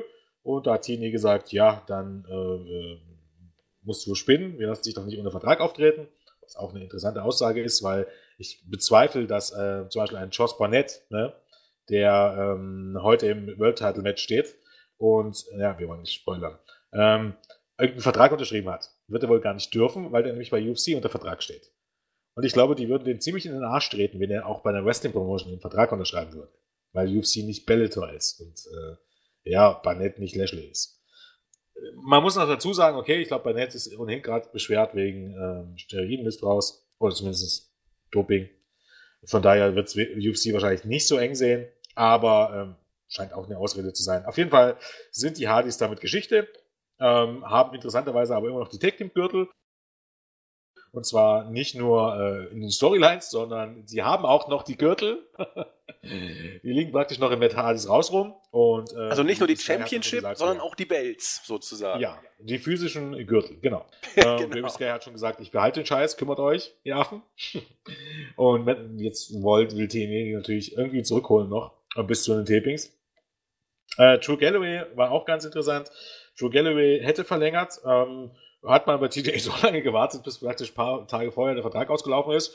Und Galloway hat sich gesagt, ja, nee, ich muss jetzt irgendwann mal Sicherheit haben und hat sich halt entschlossen, nicht zu verlängern. Dann kam TNA an, hat ein gutes Angebot gemacht und Galloway hat gesagt, nee, nun nicht mehr. auch sehr schön. Ähm, bei Jade war es wohl so, ihr hat man auch einen Vertrag angeboten, wahrscheinlich keinen so gut studierten, waren weit auseinander, hat sie gesagt, unterschreibe ich nicht. Die war halt auch weg, Bennett und Maria. Ähm, wird in dem Sinne wahrscheinlich ähnlich gewesen sein. Äh, Maria hatte ja, oder beide haben ohnehin schon, als Billy Corgan verjagbar wurde, mehr oder weniger, hatten beide schon sich relativ deutlich, ähm, ähm, deutlich gemacht, was sie davon halten. Ich glaube, die hielten es sehr gut mit Billy Corgan. Ähm, auch die beiden sind weg. Ja, äh, wie gesagt, Jeff Jarrett hat jetzt äh, die ganzen alten Leute von früher um sich geschart. Scott Demore, ähm, Dutch Mantel, vielen wohl eher bis bekannt als Sepp Coulter. Ähm, wer war noch? Ich glaube, Bruce Pritchard kommt jetzt zurück. Ikonen wird zurückkommen.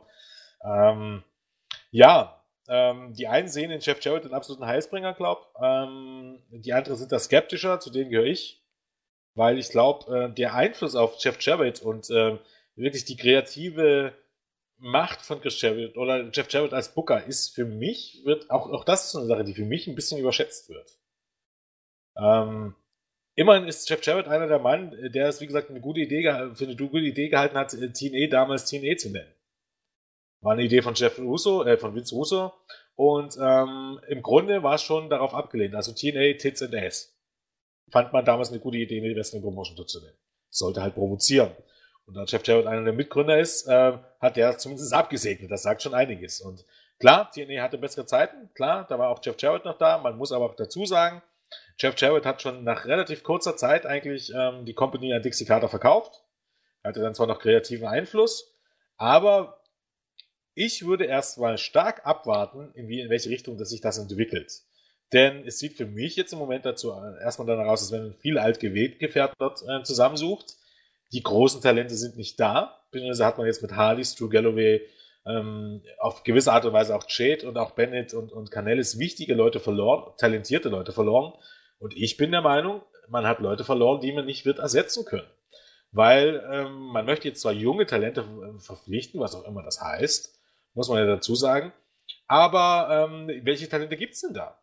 Ne? WWE hat mittlerweile äh, schon alles gekauft, was nicht bei drei auf den Bäumen ist und was nicht anderswo unter Vertrag steht. Ne? Und anderswo heißt, ähm, viele Leute stehen bei Ring of Honor unter Vertrag, bei New Japan natürlich und ähm, bei Evolve und äh, bei Lucha Underground. Und dementsprechend sieht's eigentlich auch ähm, so aus, wenn es jetzt um die Neuzugänge geht. Okay, Magnus kommt wieder, ist im Grunde der einzige, wo ich das gut heiße, wo man sich aber auch fragen muss, warum ist der nie irgendwo anders gelandet? Außer bei GFW, der hätte es, glaube ich, auch besser treffen können. Global Force Wrestling ist ja auch so eine Totgeburt. Ähm, was durchaus auch zeigt, dass Jeff, äh, dass Jeff Jarrett ne, äh, der allergrößte Booker der Welt noch auch nicht ist. Loki, okay, in die Jahre gekommen. Matt Morgan, mittlerweile 40 und äh, schon eigentlich schon zweimal, zweimal, wenn nicht dreimal gescheitert. Und auch er soll wieder einen großen Push bekommen. Herzlichen Glückwunsch. Äh, Conan soll wahrscheinlich äh, LAX wieder zurückbringen. Wem man das machen will, ob, ob jetzt Homicide und Hernandez wieder, obwohl Hernandez ja eigentlich vor nicht allzu langer Zeit im Streit gegangen ist und gefeuert wurde. Und dann hat man noch bei Independent Wrestler.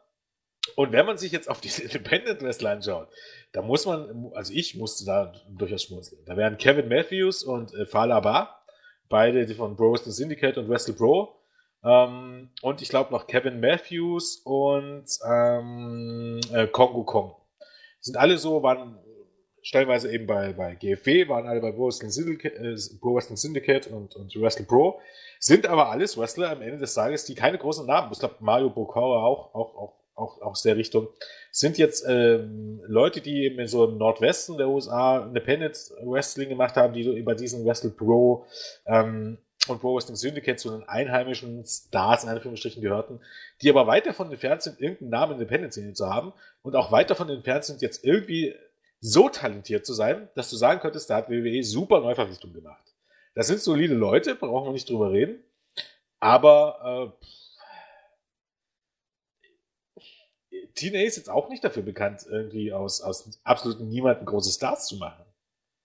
Muss man ja auch dazu sagen. Also, ähm, ich sehe das Ganze noch sehr skeptisch. Ich sehe auch äh, diesen Neuerfand oder Jeff Jarrett sehr skeptisch. Äh, bin der Meinung, dass ähm, das Roster sehr, sehr viel an, an ähm, Talent verloren hat und ähm, auch für die Zukunft bin ich da sehr skeptisch. Man möchte ab Herbst dann wohl wieder Hausschuss veranstalten. Dann bist du wieder vor 400, 500 Leuten, weil jetzt hast du selbst noch mit den Hardys noch eigentlich im Grunde den Zug verloren. Kurt Engel ist im Vergleich zu damals auch nicht mehr da wie das genau jetzt funktionieren soll, ich meine, einfach wäre es im Grunde, ich glaube, TNE hat diese Hausshows immer relativ schlecht beworben früher und deshalb kamen auch nie Zuschauer. Das müsste man halt im Grunde halt ändern.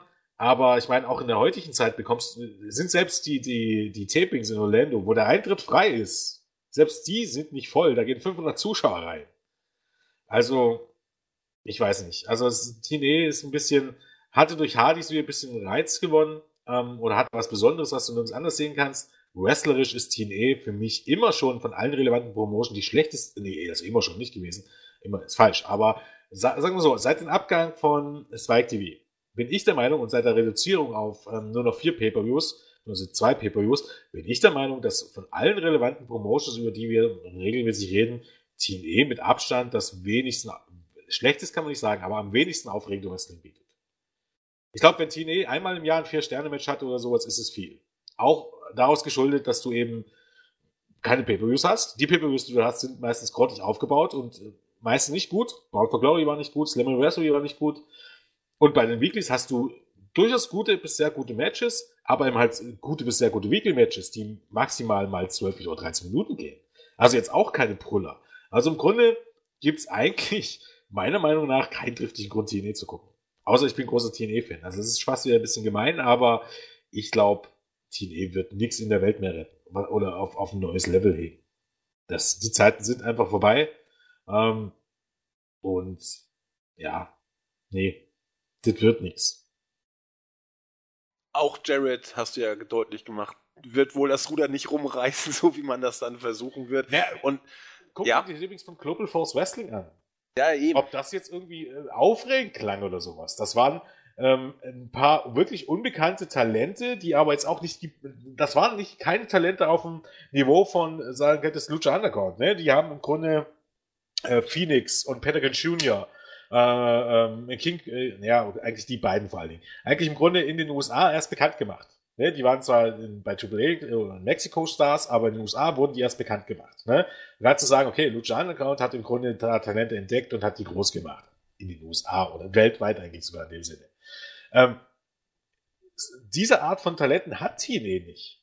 Kein Kongo Kong, kein Mario Pokora, ähm, kein ähm, Kevin Matthews, ähm, gleich gar nicht mit Morgan oder wer jetzt, oder Fala Bar, wie, die, die jetzt dazu kommen, sind nicht solche Talente. Auch Donovan Dijak, der jetzt von Ring of Honor kommt, es gibt einen Grund, warum der bei Ring of Honor nur bis zum gewissen, ähm, oder Fall, wahrscheinlich von Ring of Honor kommt, muss man dazu sagen, steht nicht fest, warum der bei ähm, Ring of Honor nur eine gewisse, auf ein gewisses Level es geschafft hat. Der ist gut für seine Größe, der ist eigentlich auch prädestiniert für WWE, aber dass du sagen könntest, das ist jetzt der nächste große Topstar oder der ist jetzt so super talentiert oder so charismatisch, dass der overkommen muss, das ist einfach nicht der Fall. Das war bei Moose schon nicht der Fall. Es gibt schon einen Grund, warum der, wie gesagt, warum diese Leute bei Ring of Honor auch nicht groß rausgekommen sind. Und auch Independent-Szene, die sich gut geschlagen haben auf einem gewissen Level, aber niemals so sagen könntest, dass, dass das jetzt diese Leute waren, die, keine Ahnung, auf der ganzen Welt gefragt sind und die, und die Independent-Promoter sich um diese Leute gerissen haben. Ne? Die hatten einen gewissen Namen ähm, und wurden deshalb auch gut gepuckt, aber dass die jetzt große Stars waren, ist einfach nicht der Fall. Und ich bezweifle, dass TNE diese Leute zu großen Stars machen wird. Ausnahmen bestätigen die Regel, siehe Ethan Carter der Third beispielsweise. Aber ähm, ja, ich habe so ein bisschen meine Zweifel, dass das jetzt irgendwie besser wird. Und so stark sehe ich das Roster jetzt auch nicht. Auch nicht von den Leuten, die jetzt noch da sind. Du hast die Wolves, die, okay, Eddie Vettis war World Champion, aber auch das ist, bei TNE geht's nur mir so, ich meine, bei WWE, ne, das ist bei weitem nicht alles gut. Muss man ja nicht hinter Berg halten damit. Aber WWE hat immer noch so eine gewisse Relevanz. Und wenn ich über TNE rede und die TNE-Schuhe, fehlt mir diese Relevanz. Ich weiß nicht, ob es von mir so geht, aber das ist, die sind halt da, ne? die haben auch ein Roster, aber ich könnte jetzt nicht sagen, dass, dass mich das jetzt gejuckt hätte, ob Eddie Edwards äh, TNA-Champion ist. Weil auch den, den Titel ich jetzt nicht so furchtbar wertvoll sehe. Ne? Der Eddie Edwards war Ring of Honor World Champion, war am Ende vor ein paar Jahren äh, wesentlich größerer Pop und wesentlich relevanter und wesentlich ähm, newswürdiger, als dass es diesen TNA-Titel gewinnt. Was auch damit zusammenhängt, ähm, ähm, dass es bei TNA ja im Grunde keine Pay-Per-Views, keine große Shows mehr gibt, sondern einfach nur noch eine wöchentliche TV-Show. So sieht's aus. Aber ich stimme dir bei, als Marktführer hat die WWE eine gewisse Relevanz. Das stimmt. Da kann ich dir nicht widersprechen. Naja, ich meine, naja, muss man relativieren. Also, Relevanz, sagen wir so, es, es gibt einen Grund darüber, drüber zu sprechen. Nur weil du Marktführer bist, muss es diesen Grund nicht zwangsläufig geben. Kann ich nämlich äh, locker mal dran erinnern, vor circa na, ein Dreivierteljahr hat keine Sau über SmackDown geredet. Was immer noch die zweitgrößte äh, Show des Marktführers war. Das ist richtig. Aber über WWE wird man immer sprechen. Solange WWE existiert zumindest. so sieht's aus. Ja. Wie gesagt, TNA wird eigentlich nur eine Chance haben, wenn man sich neu definiert und irgendein Alleinstellungsmerkmal findet, das diese Liga interessant macht. Da muss man auch ganz ehrlich sagen, dieses Alleinstellungsmerkmal gibt's doch gar nicht. Nee, Wa- Was, was, äh, nee, aber äh, was will TNA in Zukunft äh, präsentieren? ich habe keine Ahnung. Ähm, klassisches Wrestling äh, gibt's in New Japan. Man muss ja ganz ehrlich sagen, ne, es geht schon in die Richtung. Ähm, Flippy Floppy Wrestling gibt's mehr als genug. Da gibt's auch, äh, wird TNA im Leben nicht. Man sieht ja auch aus Leuten wie Trevor Lee, die bei Independent wirklich Stars sind oder bei PWW auch so rüberkommen. Und bei TNA ist es einfach nur ein Typ. Ähm, du hast WWE, du hast NXT, du hast New Japan, du hast Ring of Honor, ähm, du hast PWG, du hast äh, ein halbes Dutzend Independent Promotions, die sie wirklich gu- gut schlagen, Evolve, äh, AEW, wie sie alle heißen. Welche Lücke will TNA denn ausfüllen? Ja, ich weiß es ja auch nicht. Das ist ja das Tolle an Innovation. Man weiß vorher nie, wenn sie kommen. Ich halte für Jeff, Jarrett nicht, für, nicht für innovativ. Trevor Lee oder TNA? Jeff Jarrett. Ach, Jared. Nö, das, äh, deswegen sage ich ja, man muss es entweder innovativ machen und wenn man es nicht kann, dann ist schlecht.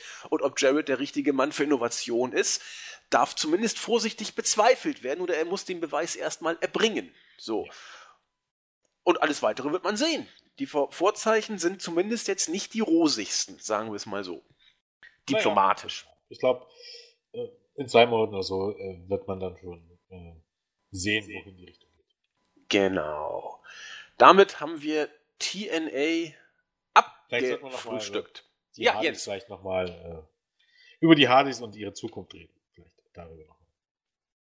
Attacke. Also, ich fange mal kurz an. Du hast es aber schon eingangs, finde ich, sehr schön äh, zusammengefasst. Die Hardys hatten bei TNA eigentlich das, was sie wollten.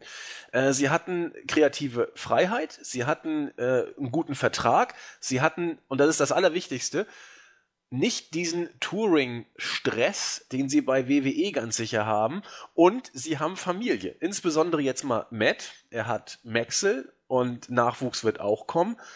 Das alles war bei TNA eigentlich so schlecht nicht für die Hardy Boys. Jetzt wird sehr konkret gemunkelt, die WWE ist dran an den Hardys und es ist nicht so unwahrscheinlich, dass die Hardys auch bei WWE wieder landen werden. Bedeutet, naja, was haben die für eine Schedule? 200 Dates, 150 bis 200 Dates Das wird- im Jahr. Das wird nicht passieren. Ja, da und dann ein weiterer Teilzeit-Act, oder? Ja. Also ich glaube, dann wird es eher so eine Sache wie so das Jericho-like. Oder Randy Orton-like, der ja mittlerweile auch nur noch nicht mal die Hälfte der Hausshows wirkt. Oder eben wie damals schon Cena soll heißen TV und Pay-Per-Views, aber keine Hausshows. Irgend sowas in der Art. Das glaube ich im Leben nicht, dass, ähm, ähm, dass die beiden sich diesen Stress nochmal antun. Okay, dann Ist wird's ja ja Teilzeit-Act, oder nicht? Ne? Ja. Also, kommt nicht so gut äh, bei den Workern, aber gut, wer, wer den Vertrag kriegt, der kriegt ihn eben. Ja, ich meine, hier ist es ja auch immer noch dazu da, ich meine, solange wie sie immer im TV auftreten und beim Pay-Per-Views, ich meine, Hausschuss ist ja die eine Sache, aber ich kann mir auch vorstellen, dass es durchaus ein paar Hausschuss wirken, aber nicht, dass die jetzt wirklich das ganze Jahr über ähm, diesen vollen Kalender gehen, das glaube ich beim Fall nicht. Nee, und, Und- damit sind wir aber auch bei einem anderen Thema, was du schon gesagt hast, Teilzeitworker und so altes Eisen. Matt Hardy ist über 40, Jeff wird 40. Äh, noch Fragen? Ich, ich sehe auch noch einen ganz anderen Punkt. Ich meine, ich verstehe es durchaus, ne? Die Hardys sind für viele irgendwie Kindheitshelden oder so. Aber jetzt ganz ehrlich, ähm, es gibt eigentlich nur zwei Möglichkeiten. Möglichkeit eins ist, ähm, die Hardys kommen zur WWE und wie unter ihrem alten Gimmick, sehe die Dudley Boys, denen das Bully Ray funktioniert hat, hat auch keinen interessiert. Und dann muss man sich die Frage stellen, ob man ähm, Jeff und Matt Hardy unter dem alten Gimmick wirklich nochmal sehen muss. Denn das, was sie damals rausgemacht haben, sich irgendwelche Scheiße runterzustürzen, das wird heute nicht mehr funktionieren. Weil dafür sind sie einfach zu alt. Und WWE hat sich verändert. Und ansonsten ist es halt dann nur noch ein Nostalgie-Act. So sieht's aus. Auf der anderen Seite glaubt irgendjemand, dass dieses Broken Gimmick, gesetzten Fall ist, ist Matt Hardy darf das mitbringen, bei WWE auch nur ansatzweise eine Chance hat? Tja. WWE hat, hat ähm, eigentlich im Grunde eins an sich, an eins, was sich durchzieht. Und da will ich jetzt auch nicht so hören, dass ich hier nur rumhate oder so. Wer, jeder, der das Ganze beobachtet und der ehrlich zu sich selbst ist, weiß das auch. Wenn eine Sache gut funktioniert, dann wird WWE das so lange tot reiten, auf eine schlechte Art und Weise, bis es komplett tot ist. Natürlich. Das macht WWE mit allen Dingen, die irgendwie funktionieren. Also, also quasi, als möchte man irgendwas äh, im Grunde, na, zerstört will man nicht sagen, aber so lange drauf rumreiten, bis die Leute es nicht mehr sehen können. Das heißt, wenn jemand lustig ist, dann muss er jede Show lustig sein, bis es dir zum Hals raushängt. Ne? Ähm, gutes Beispiel, äh, New Day sind ein wunderbares Beispiel. Wenn irgendwas funktioniert, wird was genommen und wird auf die stellenweise grausamste Art und Weise, wie WWE sowas umsetzt, keine Ahnung, wäre ich in den Dreck gedreht. Das kriegt man bei WWE nicht mal mit, weil man halt denkt, oh, das funktioniert, das bringen wir jetzt. Und genauso wird das mit, mit den Broken Hardys, würde das mit den Broken Hardys werden. Weil es dann nicht mehr mit Hardys Baby wäre. Und Jeremy Borish allem auch nicht da ist. So heißt es, es wäre dann ein WWE-Produkt. Wie das ungefähr aussieht, hat man ja eigentlich im Grunde bei, ähm, ja, schon mal gesehen bei der Family gegen die New ähm, Mitte letzten Jahres. Richtig. Dieses Gimmick wird nicht funktionieren. Zumindest nicht in dieser Art und Weise bei WWE. Also es würde schon funktionieren, aber dann müsste man Hardy entweder freien Lauf lassen und müsste wahrscheinlich Jeremy Borish einkaufen, ähm, der das Ganze produziert, weil ne, sonst hast du Kevin Dunn auf dem Hals. Ne, dann kannst du das Ganze eigentlich auch eher freiwillig einstampfen, wenn du den Vogel da mit dabei hast. Ähm, und ja, und ansonsten bleiben die Hardys unter dem alten Gimmick ein Nostalgie-Act. Und dann muss man sich auch die Frage stellen, bei allem Respekt, ja, ich mag auch bekommen, wenn ich das Theme höre. Ich weiß nicht, manchmal ist es besser, irgendwie die Leute vielleicht so in Erinnerung zu haben, wie, wie es irgendwann mal war. Und ähm, auch nach dem Abgang von, das ist, das finde ich das, was, was ich faszinierend finde. Ne? Da sind diese Leute große Hardy-Fans. Ne? haben aber wahrscheinlich in den letzten sieben Jahren kein einziges Mal TNA geschaut. Wie groß Hardy-Fan kann ich dann also sein? Das ist das, was ich immer so faszinierend finde, eigentlich auch in dieser Diskussion. Absolut. Aber vielleicht kann man es auf eine andere Art und Weise retten. Du lässt Jeff Hardy einfach als Willow antreten in der WWE. Das wird eben auch gleich gar nicht passieren. Meinst du nicht? Nein, da bin ich mir nicht sicher. Ich glaube einfach, dieser ganze Brokenkram äh, ist too much für WWE. Ähm, geht auch über den Verstand von Vince McMahon hinaus und auch von vielen anderen, die dort arbeiten, der Alteingesessenen. Und wenn WWE seine Version des Ganzen produzieren würden, würde und nicht das Hardy machen würde, würde das ganz, ganz grausamer Scheiß werden. Bin ich der festen Überzeugung. Ja, ich auch. Denn was hat das Broken äh, Hardy Gimmick denn ausgemacht? Auch ein sehr, sehr deutlicher Zug von Selbstparodie, sozusagen. Na, natürlich, Selbstparodie, Kreativität. Genau. Wirkliche Kreativität, nicht, nicht, ähm, ähm, also im Grunde hat man einfach so genommen, es, man, man schwankt ja ein bisschen. Also die einen sagen, das ist übelster Trash und die anderen sagen, das ist ein Meisterwerk und es ist einfach ähm, ein Ding dazwischen. Soll heißen, ist im Grunde natürlich, ähm, es ist ein Meisterwerk, weil sich da Leute hingesetzt haben, die auch genau gewusst haben, dass das tierischer Trash ist. Das ist ja im Grunde der Punkt. Ne?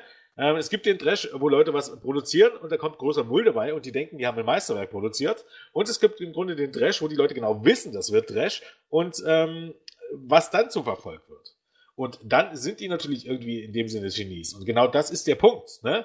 Wenn ich äh, hier mal WWE-Storyline denke, hier Katie Wick und wie es alle hieß, ne? Äh, ähm, keine Ahnung, mehr jagen durch ein, durch ein, durch ein, ähm, durch, mit einer Powerbomb durch den Tisch jagen und lauter solchen Kram oder ähm, die, diese ganzen lustigen Späße, die WWE da hatte, das kannst du jetzt nicht sagen, dass, dass die, da dachte einer, das ist wirklich lustig.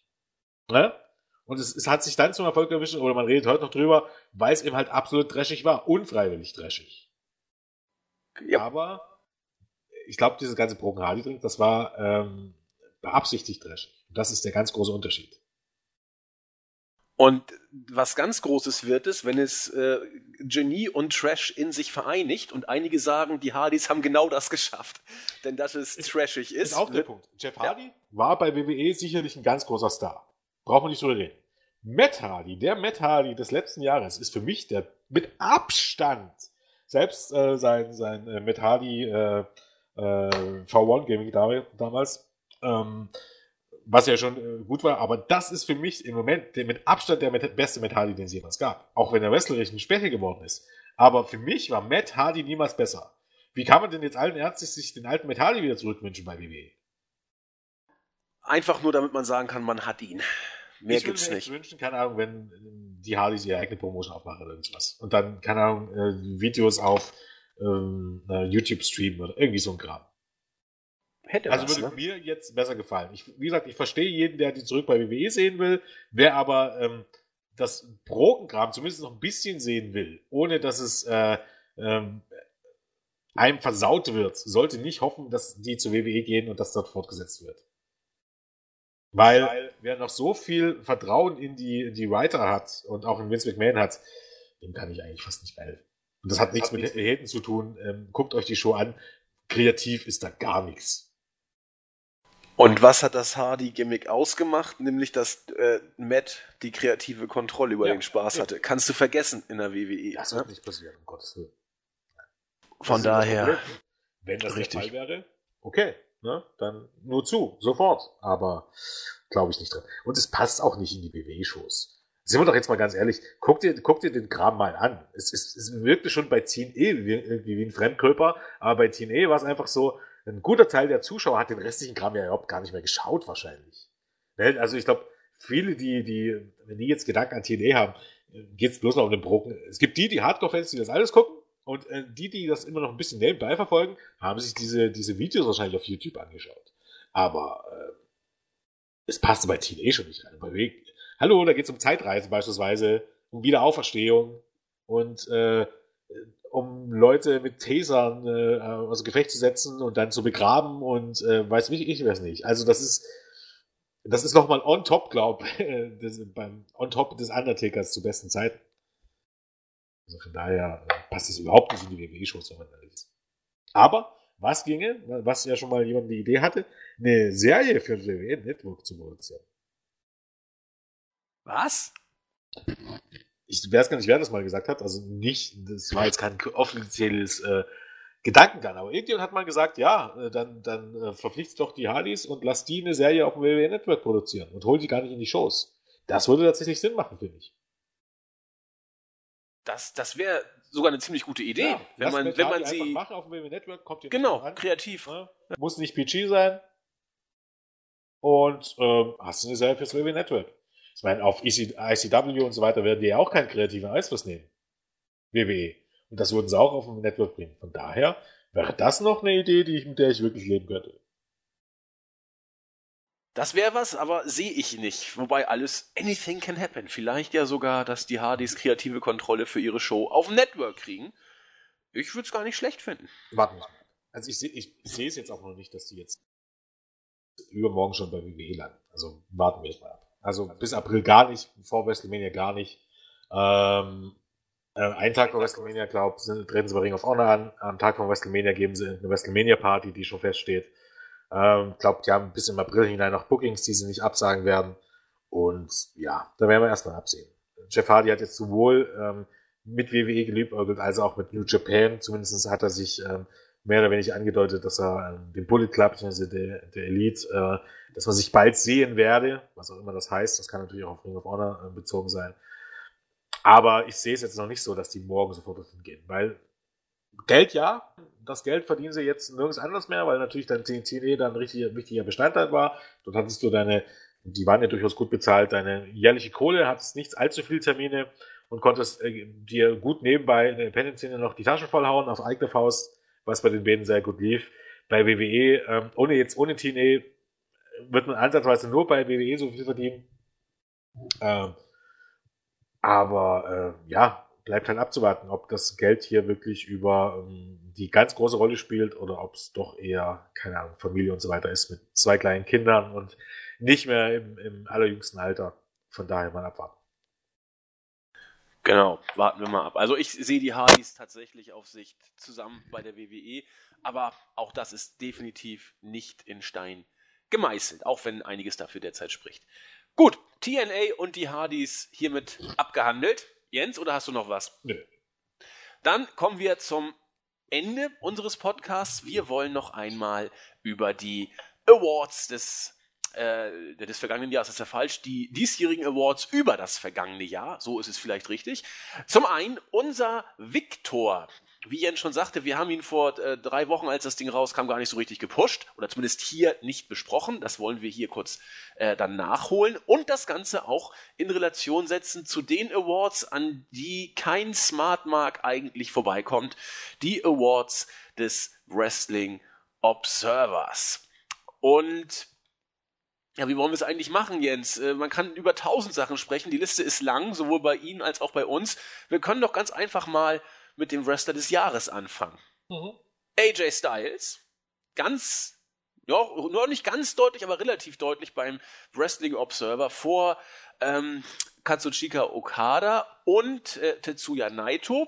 Danach äh, auf vier Kenny Omega. Also das sind hier unsere New Japan Leute, die da äh, für Aufsehen ersorgen. Kento, Miyahira und auch äh, Hiroshi Tanahashi. Dann Chris Hero. Also ihr seht schon, das ist äh, Indie-mäßig und New Japan und AJ Styles eigentlich das einzige, was Rang und Namen hat, aus der WWE.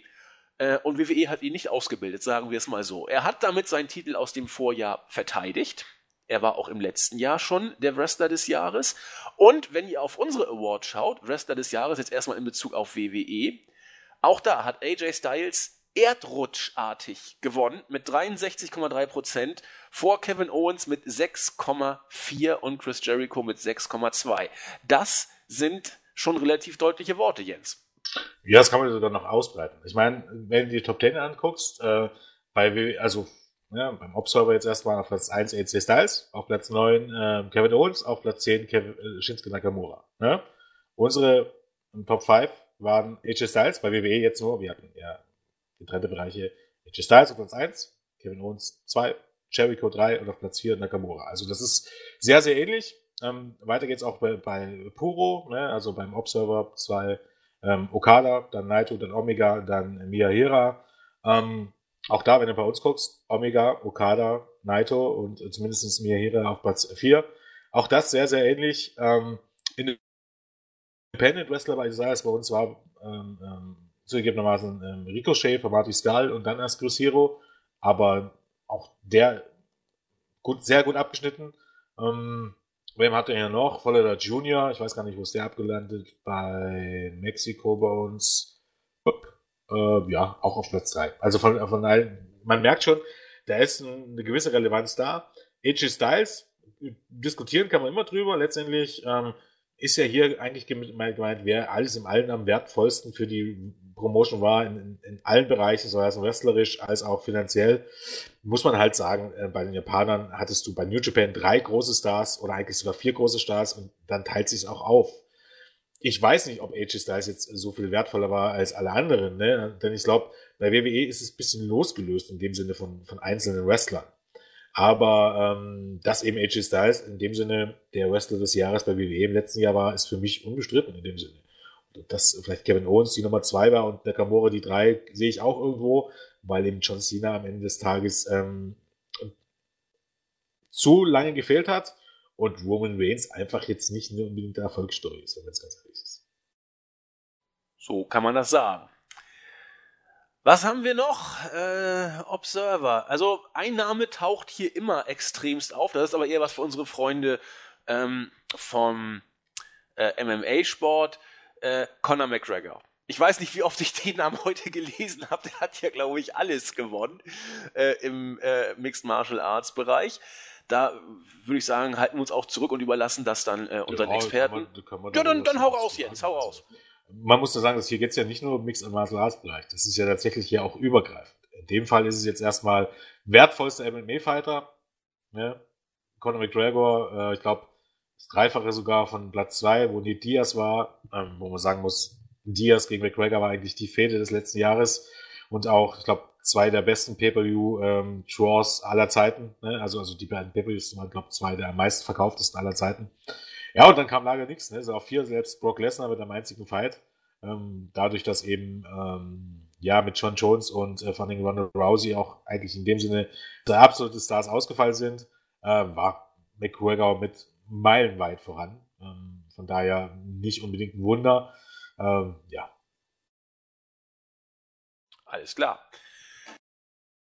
Was haben wir noch? Was haben wir noch? Wrestling Observer. Äh, Most Outstanding Wrestler, wobei ich immer nicht so genau weiß, was äh, bester Wrestler und Wrestler des Jahres. Äh, wie unterscheide ich das denn überhaupt? Da hat natürlich Na, AJ Styles auch gewonnen. Naja, natürlich. Bester Wrestler ist in dem Sinne wirklich der beste Wrestler. Also derjenige, der im Jahr ähm, die besten Matches gezeigt hat.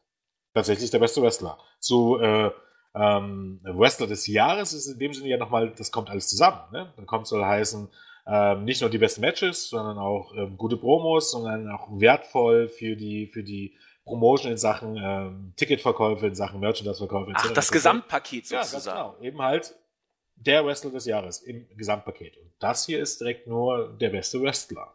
Ne? Also der, der die besten Matches gemacht hat. Soll heißen, hier könnte Cesaro auftauchen, der wird wohl beim Wrestler des Jahres eher wenig auftauchen.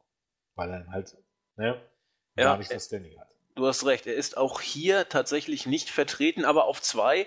Ganz, ganz dicht dran an Styles. Kenny Omega sollte auch kaum einen verwundern vor äh, Katsushika Okada. Und dann auch Chris Hero auf fünf. Will Osprey hat mich sehr, sehr gefreut. Und auf sechs immerhin Tomohiri Ishii. Äh, Finde ich großartig, den Mann. Also auch hier sehr New Japan-lastig, sollte auch nicht groß verwundern. Wir kennen ja unseren Dave sozusagen. Ja, man muss ja sagen, mit Dave hat das nichts zu tun. Der wählt hier nicht. Nein, aber der, also der, der prägt schon, ein bisschen. Ja, natürlich. Am Ende natürlich, klar. Ähm, ja, muss man hier auch dazu sagen, auch hier, ähm, AJ Styles kann man drüber diskutieren. Ähm, nicht unverdient, auf alle Fälle. Ähm, bin mir relativ sicher, wenn es bei New Japan ne, nur einen Star gegeben hätte, nicht Omega und Okada, und die kannst du beide sehen. Für mich ist, wie gesagt, Okada eigentlich besser als AJ Styles. Was auch ein bisschen daran liegt, wahrscheinlich auch den Stil bei, bei WWE, der eben halt dann gerne mal, man hat es ja gesehen, gegen John Cena, ähm, der eben halt dann vor allen Dingen wirklich nur aus Finishern besteht. Aber ich meine, das ist jammern auf hohem Niveau. Styles hat sich den Titel absolut verdient. Aber ich glaube, ähm, dadurch, dass eben Omega und Okada beide auf so diesem absoluten Niveau waren und sich dann auch bisschen die Punkte geteilt haben, von WWE ist dann auf den nachfolgenden Plätzen, wann ist der nächste? Äh, gar keiner. Nicht unter den Top 10 und auch nicht unter 11, 12, 13, 14, 15, 16, 17, 18, auch nicht unter den Top 19. Niemand mehr von WWE außer AJ Styles. Ja, Chris Hero, aber okay. Den kannst du ja letztes Jahr jetzt nicht, nicht wirklich rechnen. Er war doch nicht bei WWE letztes Jahr. Nee, war er auch nicht. Nee, aber jetzt ist das. Kota Ibushi, naja, die paar Matches bei der äh, Cruiser Division, Zack Sabre Jr., auch da nur ein paar Matches. Interessant auch, Io Shirai, äh, meine Frau auf Platz 8. Oh ja, schön, stimmt. Ja, Jens, wie wollen wir es weitermachen? Es ist schwer, hier jetzt eine, eine, wie soll ich sagen, das sind ja Massen an Kategorien. Da ja, jetzt, jetzt ich, ich kann das ja mal. Soll Übernehmen mal jetzt, übernimm du mal. Gibst deinen, deinen Punkt dazu. Also auch hier, wenn man sich jetzt anguckt, äh, AJ Styles, ähm, ne, wir hatten keine Kategorie Beste, Beste des Jahres, aber wer sich das jetzt vergleichen würde beim Victor, würde auch sehen, dass es ähm, relativ ähnlich ist. Ähm, meist, weiter geht's mit äh, Most Outstanding Fighter of the Year bester MMA-Kämpfer, hatte hier auch Conor McGregor gewonnen. Ich bin mir relativ sicher, das sehen viele MMA-Fans anders. Aus dem kühlen Grund, äh, Conor McGregor hat in den letzten Jahren einen Fight verloren. Inwiefern jemand, der einen Fight verloren hat und zumindest mit ähm, der zweite Kampf gegen die Diaz nur knapp gewonnen hat, wirklich der beste Fighter sein kann. Lass ich mir dahingestellt. Ich kenne mich jetzt auch nicht so aus, aber ich glaube, das wird dann durchaus eine Diskussion sein. Ähm, Best Box Office Draw, so heißt finanziell am wertvollsten, Conor McGregor. Ich glaube, äh, hier ist tatsächlich WWE äh, oder Wrestling und ähm, MMA zusammengefasst. Ich glaube, da kann es keine zwei Meinungen geben. Ähm, Conor McGregor hat im Grunde, ähm, wenn es jetzt Pay-Per-View-Preis angeht, die Pay-Per-Views mit Conor McGregor waren erfolgreicher finanziell oder haben mehr Geld eingespielt als WrestleMania. Und dafür gab es mehr als eins im letzten Jahr. Von daher, was also McGregor tatsächlich bedeutet für UFC oder generell für das Business, dürfte klar sein. Auch bei zwei Brock Lesnar weniger wahrscheinlich bei WWE als auch sein Auftritt bei UFC 200, wo er im Grunde, ähm, ja, neben, ich glaube, ähm, Ted gegen, ähm, äh, Ted gegen Holm, was Ted gegen Holm? Ich glaube schon. Ähm, so drauf war, ähm, erste WWE-Ler danach, ne, wenn man jetzt mal Lesnar auslässt, ist John Cena auf Platz 4, auch da relativ logisch. CM Punk auf Platz 6, äh, äh. Goldberg auf 7, ähm, ja, äh, gut. Fight of the Year oder Fehde des Jahres. Äh, Conor McGregor gegen Nate Diaz. Ich glaube, wer sich für MMA interessiert, wird hier auch wahrscheinlich wissen, ähm, ähm, um was es hier ging ähm, und äh, den Trash Talk auch zu kennen. Ich glaube, ähm, das war sehr, sehr unterhaltsam. Auf Platz 2 Cena gegen AJ Styles. Kann man, glaube auch so stehen lassen. Ähm, danach äh, Las Ingobernables gegen Chaos von New Japan.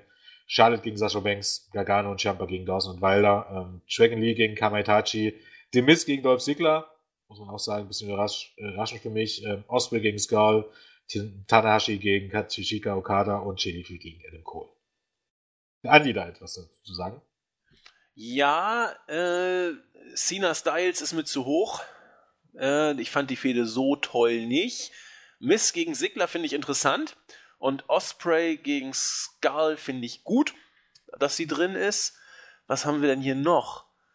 Äh, Charlotte gegen Banks hat mir überraschend gut gefallen, wurde immer und immer besser. Auffallend hier sehr viel WWE-Fäden tatsächlich vertreten, äh, zumindest überproportional im Vergleich zum Rest.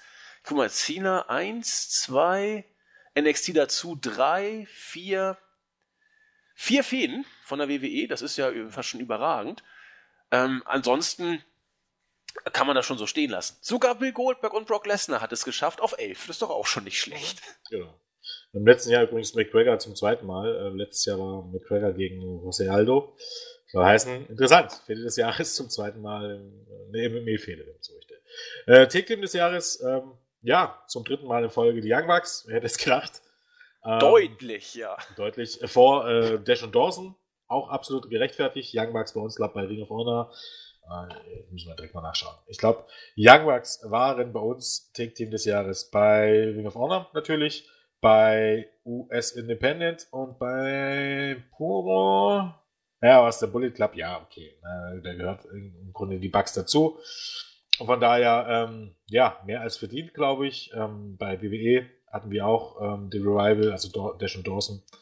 Ja, auf Platz 3 dann Jumper und Gargano. Ähm, die waren bei uns auf Platz 2. Nee, auf Platz 3, auch auf Platz 2. Hinter Sheamus und Cesaro. Dann Sekimoto und Okabayashi ähm, von Big Japan oder aus Japan. The New Day auf Platz 5 hat mich, um ehrlich zu sein, sehr überrascht. Ähm, dann Ricochet und Metzadel. American Alpha. Ähm, Zeus und Bodyguard von All Japan. Ähm, ja, ähm, dann noch ein Duo von ähm, Stardom, äh, Shirai und Iwatani und äh, The Addiction. Ja. Passt. Ne, muss man nicht allzu zu sagen, ich glaube. Ähm, ähm, passt so. Ähm, most improved, also am meisten verbessert. Ach, äh, übrigens, die äh, Hardys hier nicht vertreten und der Ferner liefen auf 14 oder so ähnlich, glaube ich. Ja, es Take Team, ja, aber man muss es halt auch. Wie viele großartige Take Team Matches gab es mit den Hardys? Hast ja recht, hast. Ich wollte es ja nur kurz erwähnt haben. Ja. Ähm, most improved, am meisten verbessert also im vergangenen Jahr. Matt Riddle, auch da ähm, gibt es keine zwei Meinungen. Auf der zweite Miss. Ja, aber Zunge zergehen lassen, bitte ja, okay, er hat gute Promos gehalten, aber die Matches, Leute, was seht ihr denn? ja. Die sind immer noch die gleichen Matches wie vorher. Die sind jetzt nicht grausig, nee, um Gottes Willen, aber. Und Promos halten konnte er auch früher schon. Ja, okay, da könnte man sagen, der hat nochmal eine prominentere Rolle im nächsten Jahr gehabt. Das, das lasse ich schon durchgehen, aber das ist jetzt groß Er lässt zwei. es durchgehen. Ja. Dann Choose Robinson, äh, der ehemalige CG Parker auf Platz 4 dann Alexa Bliss auf Platz 5 Zeus, 6 Yoshihashi, 7 Omega, 8 Charlotte, 9 Braun Strowman, äh, 10 Chef Cobb, ähm, ala, äh, alias Matanza. Ja, danach auf dem nennenswerten noch David Finlay, der Sohn von Fit Finlay, Baron Corbin, Evil, ja, Pitan, Bobby Lashley beispielsweise. Letztes Jahr hat Bailey gewonnen. Ich glaube, Matt Riddle, wie gesagt, hätte der nicht gewonnen. Das ist äh, mehr als berechtigt. Ja, und nur sechs Punkte vor The Miss. Das ist auch ganz interessant. 1000. Ja, wie gesagt. Also, ja, Jens, ein paar Stimmen, dann wäre The Miss da ganz oben. Ja, aber ja, ne, richtig. Also das ist, wundert mich in dem Sinne, dass dann zum Beispiel ein Jeff Cobb auf Platz 10 gelandet ist. Ja, das stimmt. Ja, da hast du recht. vor allem ja in dem Sinne noch äh, so gut wie kaum einer. Von daher, okay. Best und Interviews, ähm, also ne, am, am besten am Mike, Conor McGregor. Erdrutsch-Sieg. Hat auch bei uns gewonnen, gewonnen brauchen wir nicht drüber reden. Ähm, Kann es eigentlich auch keine zwei Meinungen geben, um ehrlich zu sein. Ähm, auf Platz 2 beim Observer Demis. Geil. Sehr WWE-lastig jetzt, ja. Das, das ist im Grunde, naja, was heißt WWE? Ja, WWE-lastig, ne, wie wir sind. Ähm, was ich hier dran interessant finde, Demis, ne, auch dieser Unterschied zu Conor McGregor. Conor McGregor hat im Grunde ist, ist Paradebeispiel dafür, was eine Promo sein sollte. Ne? Du sollst mit Trash Talk oder mit, mit deinem Gelaber dafür sorgen, dass möglichst viele Leute den, äh, die, Show, die Show kaufen dann am Ende. Und das genau ist bei McGregor der Fall. Ne? McGregor ist dieses eigentlich im Grunde, wenn man so möchte, viele vergleichen ihn auch mit Ric Flair, ne? das Großmaul, ähm, ähm, das natürlich auch auf eine gewisse Art und Weise abliefert, aber die Leute wollen ihn eigentlich sehen, wie, wie, der, wie der Pisser dieses Großmaul aufs Maul bekommt. Natürlich ist er darüber hinaus dann auch ein bisschen beliebt bei vielen, ne? aber genauso viele hassen ihn. Und dann, wie gesagt, ähm, inwiefern hat denn eine Promo von The Miz irgendwann mal irgendwas verkauft? Also er kann gut reden, aber Promo, dass du sagen könntest, wow, jetzt hat The Miz was gesagt, jetzt möchte ich unbedingt sein Match sehen. Ja, nee, so in dem Sinne hast du natürlich recht. Das ist, das ist nicht das, was The Miz ausmacht. Er spielt seine Rolle überragend, so, so kann man es, glaube ich, sagen. Aber er ist nicht der Grund, warum sich Leute Pay-Per-Views kaufen. So das meinst so, du ja. steht hier, ja, genau, bester in Interviews, also nicht unbedingt. Bei uns hieß es ja tatsächlich ähm, bester Mic-Worker. Ja, man könnte jetzt sagen, im Grunde ist es, also ist es das Gleiche, wenn man jetzt sagt, es ist nicht das gleiche wie Promos, kann man das Geld lassen. Okay. Genau, also rein um, vom Mic-Work aus passt es schon. Ja. Interessant geht es dann weiter mit äh, Jericho auf Platz 3 und Owens auf Platz 4. Die waren bei uns tatsächlich auf Platz 2 und 3. The Miz ne, hat es bei uns nicht auf Platz 2 geschafft, sondern auf Platz 5. Sondern war auch weit vorne. Dann äh, Paul Heyman, Kenny Omega äh, auf Platz 6 beim Observer, bei uns auf Platz 4. Äh, Paul Heyman übrigens bei uns auf Platz 6. Also schon alles sehr ähnlich. Ähm, dann es weiter mit Dominic Cruz aus UFC, der hat es für uns nicht reingeschafft. Enzo Amore, bei uns auch unter ferner liefen. Äh, Matt Hardy, äh, Tetsuya Naito. Und dann erst hat mich ein bisschen überrascht John Cena, weil John Cena Promos halten kann er immer noch. Ähm, ja, ne, äh, Adam Cole kommt für mich hier auch ein bisschen ähm, zu schlecht weg, wenn ich ehrlich bin. Äh, vielleicht auch sogar Nate Diaz. Aber okay. Goldberg übrigens platziert. Ja, Jens, ist so. Ja, nee, ist gewählt, von daher, ne, muss ja nicht meine Meinung sein. Eben, wir müssen es ja vortragen. Alexa Bliss. Ja, ja, Alexa Bliss auch Alexa vor Bliss Goldberg. Von Jay Lethal. Und nur knapp hinter Cole. naja, gut, knapp. Ja, ja in Plätzen ja, in Stimmen ist es ein bisschen weiter. Aber es ist nur, es ist nur ein Platz zwischen denen. Nur Bisping ist zwischen Cole und Alexa. Ja, und Leute wie den, Ambrose sind wir schon gar nicht. Richtig. Okay, ähm, Most Charismatic, also das meiste Charisma, Conor McGregor, brauchen wir auch nicht groß drüber reden wahrscheinlich. Auf Platz 2 dann Shinsuke Nakamura, ähm, für mich eigentlich die Nummer 1, aber okay. Äh, dann Tetsuya Naito, Platz 4 Kenny Omega, 5 Tanahashi, 6 Matt Hardy, 7 Dalton Castle, ähm, 8 Pentagon Jr., 9 John Cena, 10 Rush. Ja. Braun Strowman nicht platziert. Braun Strowman nicht platziert. Roman Reigns nicht platziert. Was ist da nur los? Aber Goldberg auch platziert wieder. Ja, Goldberg lasse ich immer noch gelten. Das also, passt schon, ja. Charisma, Charisma lasse ich immer noch mehr gelten, ne, weil das nicht zu begreifen ist aus Mike Work, um ehrlich zu sein. Da hast du recht ja, ähm, relativ weit abgeschlagen, dann durchaus noch die Bugs, aber zumindest platziert. Edge Swan, Jericho Okada, Enzo Amore, Matt Riddle. Ähm, ja, für Dalton Castle weiß ich nicht, weil absolut verdient und bei Ring of Honor jetzt auch nicht im ganz großen Spotlight. Gut. Ähm, um das noch zu sagen dazu? Nee, aber ich möchte dein Augenmerk schon mal auf den besten technischen Wrestler, auf die Nummer 4 richten. Wie gesagt, wer das wählt, weiß ich nicht. Da waren, glaube ich, wie viele Engländer am Werk. Ähm, wobei, Best, Best Technical Wrestler, ja, kann man drüber reden. Wenn man den Stil mag. Es gibt auch Leute, die mögen, mögen den Stil von Zack Sabre Jr. nicht, der das Ganze jetzt zum dritten Mal in Folge gewonnen hat. Ähm, ähm, vor Kyle O'Reilly, der auch, glaube ich, schon zum, zum, wiederholten Mal auf Platz 2 gelandet ist. Auf Platz 3 Kushida. Auf platziert Jack Gallagher. Äh, 5 Marty Skull, 6 Matt Riddle, 7 True Gulag, ähm, 8 Chris Hero, AJ Styles, ähm, Katsuhiro Shibata.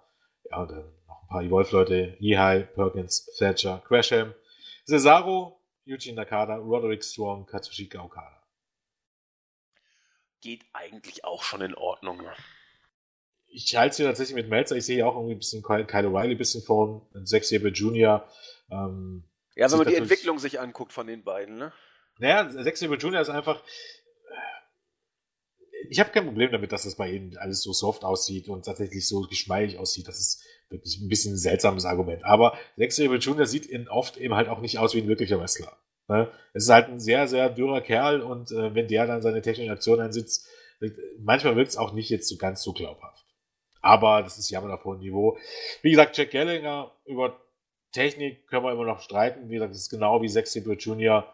Vielleicht auch eine Geschmacksfrage, ob man das mag oder nicht. Und bei mir geht es dann auch eher um das Gimmick, um ehrlich zu sein.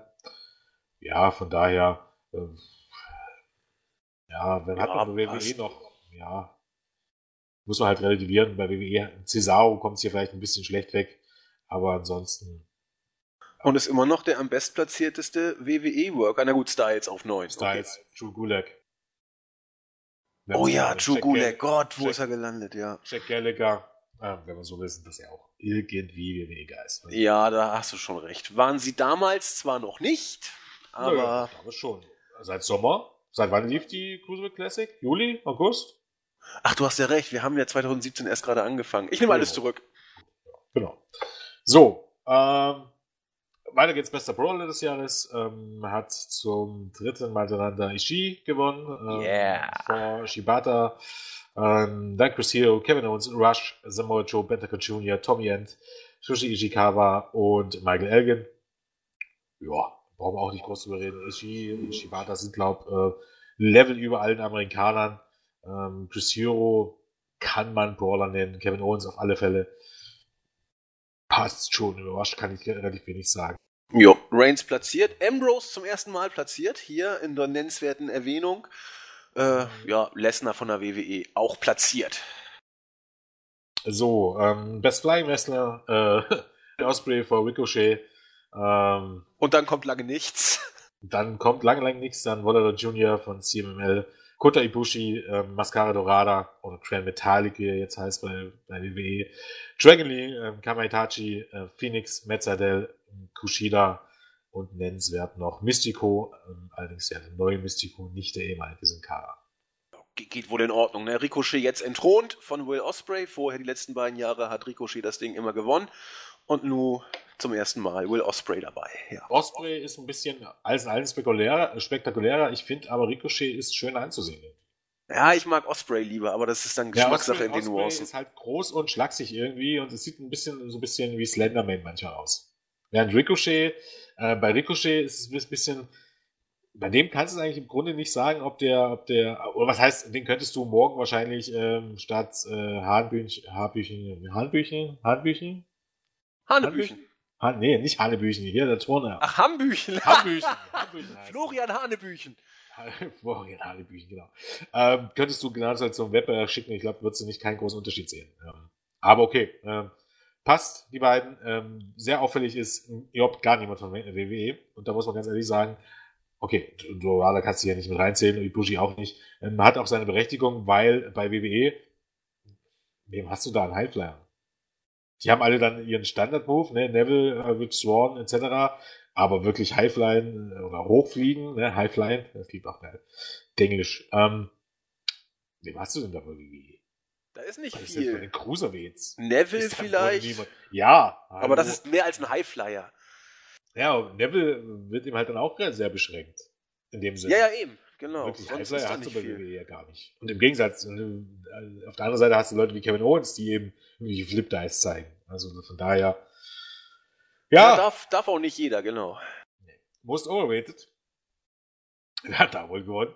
Roman Reigns äh, vor Braun Strowman, vor Baron Corbin, Cody Rhodes, Sexy Star, Timothy Thatcher, Brock Lesnar, Sheamus, Dean Ambrose und Seth Rollins. Deutliche Worte, ja. Jetzt übrigens weiter mit Bray Wyatt, Nia Jax, Eva Marie, Dolph Ziggler, Jay Lethal, Shane McMahon, Sasha Banks, Kane, Aaron Rex, Adam Cole, Triple H, Ethan Carter, Hiyoko Goto, Dana Brooke, La Mascara, Tangaroa. Finde ich, um ehrlich zu sein, ähm, ja, schon starker Tobak, ja. Ja, bei einigen kann ich es nachvollziehen auf eine gewisse Art und Weise, bei anderen überhaupt gar nicht. Also zumindest nicht, wenn man so überlegt, was denn überschätzt sein heißen soll. Ja. Also Roman Reigns für mich hier kein verdienter Sieger. Braun Strowman, ja, vermutlich doch schon irgendwie mittlerweile, muss man ganz ehrlich sagen. Er wird über Gebühr gepusht und gefeiert. Baron Corbin, auf gewisse Art und Weise auch. Auch Baron Corbin ist auch um meilenweit schlechter als Roman Reigns in jedem Belang. Am Mike schlechter. Mehr Ausstrahlung hat er auch nicht unbedingt. Im Ring schlechter. Sorry. Als Roman Reigns deutlich schlechter. Cody Rhodes. Ja. Naja, ich sehe einen Punkt. Ich würde ihn jetzt nicht auf das 4 einordnen, aber ich sehe einen Punkt, um ehrlich zu sein. Sexy ja. Star, definitiv. Eigentlich eine, äh, eigentlich eine schlechte Wrestlerin, muss man sagen. Timothy Thatcher, ja, sehe ich jetzt nicht ganz so. Brock Lesnar, um ehrlich zu sein, sehe ich den jetzt auch nicht, wo er jetzt unbedingt überschätzt ist. Vielleicht überpusht, könnte man sagen, aber überschätzt nicht. Schemis, man geht gegen. Und um ganz ehrlich zu sein, sehe ich auch gewisse Punkte bei Dean Ambrose und Seth Rollins. Ja, also im letzten Jahr zumindest. Ja, im Sinne von Stagnation oder? Im Sinne von Dean Ambrose, ich glaube, als er dann Champion war, äh, wirkte er sehr unmotiviert. Ja, das ist so. Das stimmt. Und Seth Rollins, ich weiß nicht so richtig, also gerade, ja, Stagnation könnte man sagen, aber auch irgendwie ab. Es liegt aber auch vieles am Booking, um ehrlich zu sein.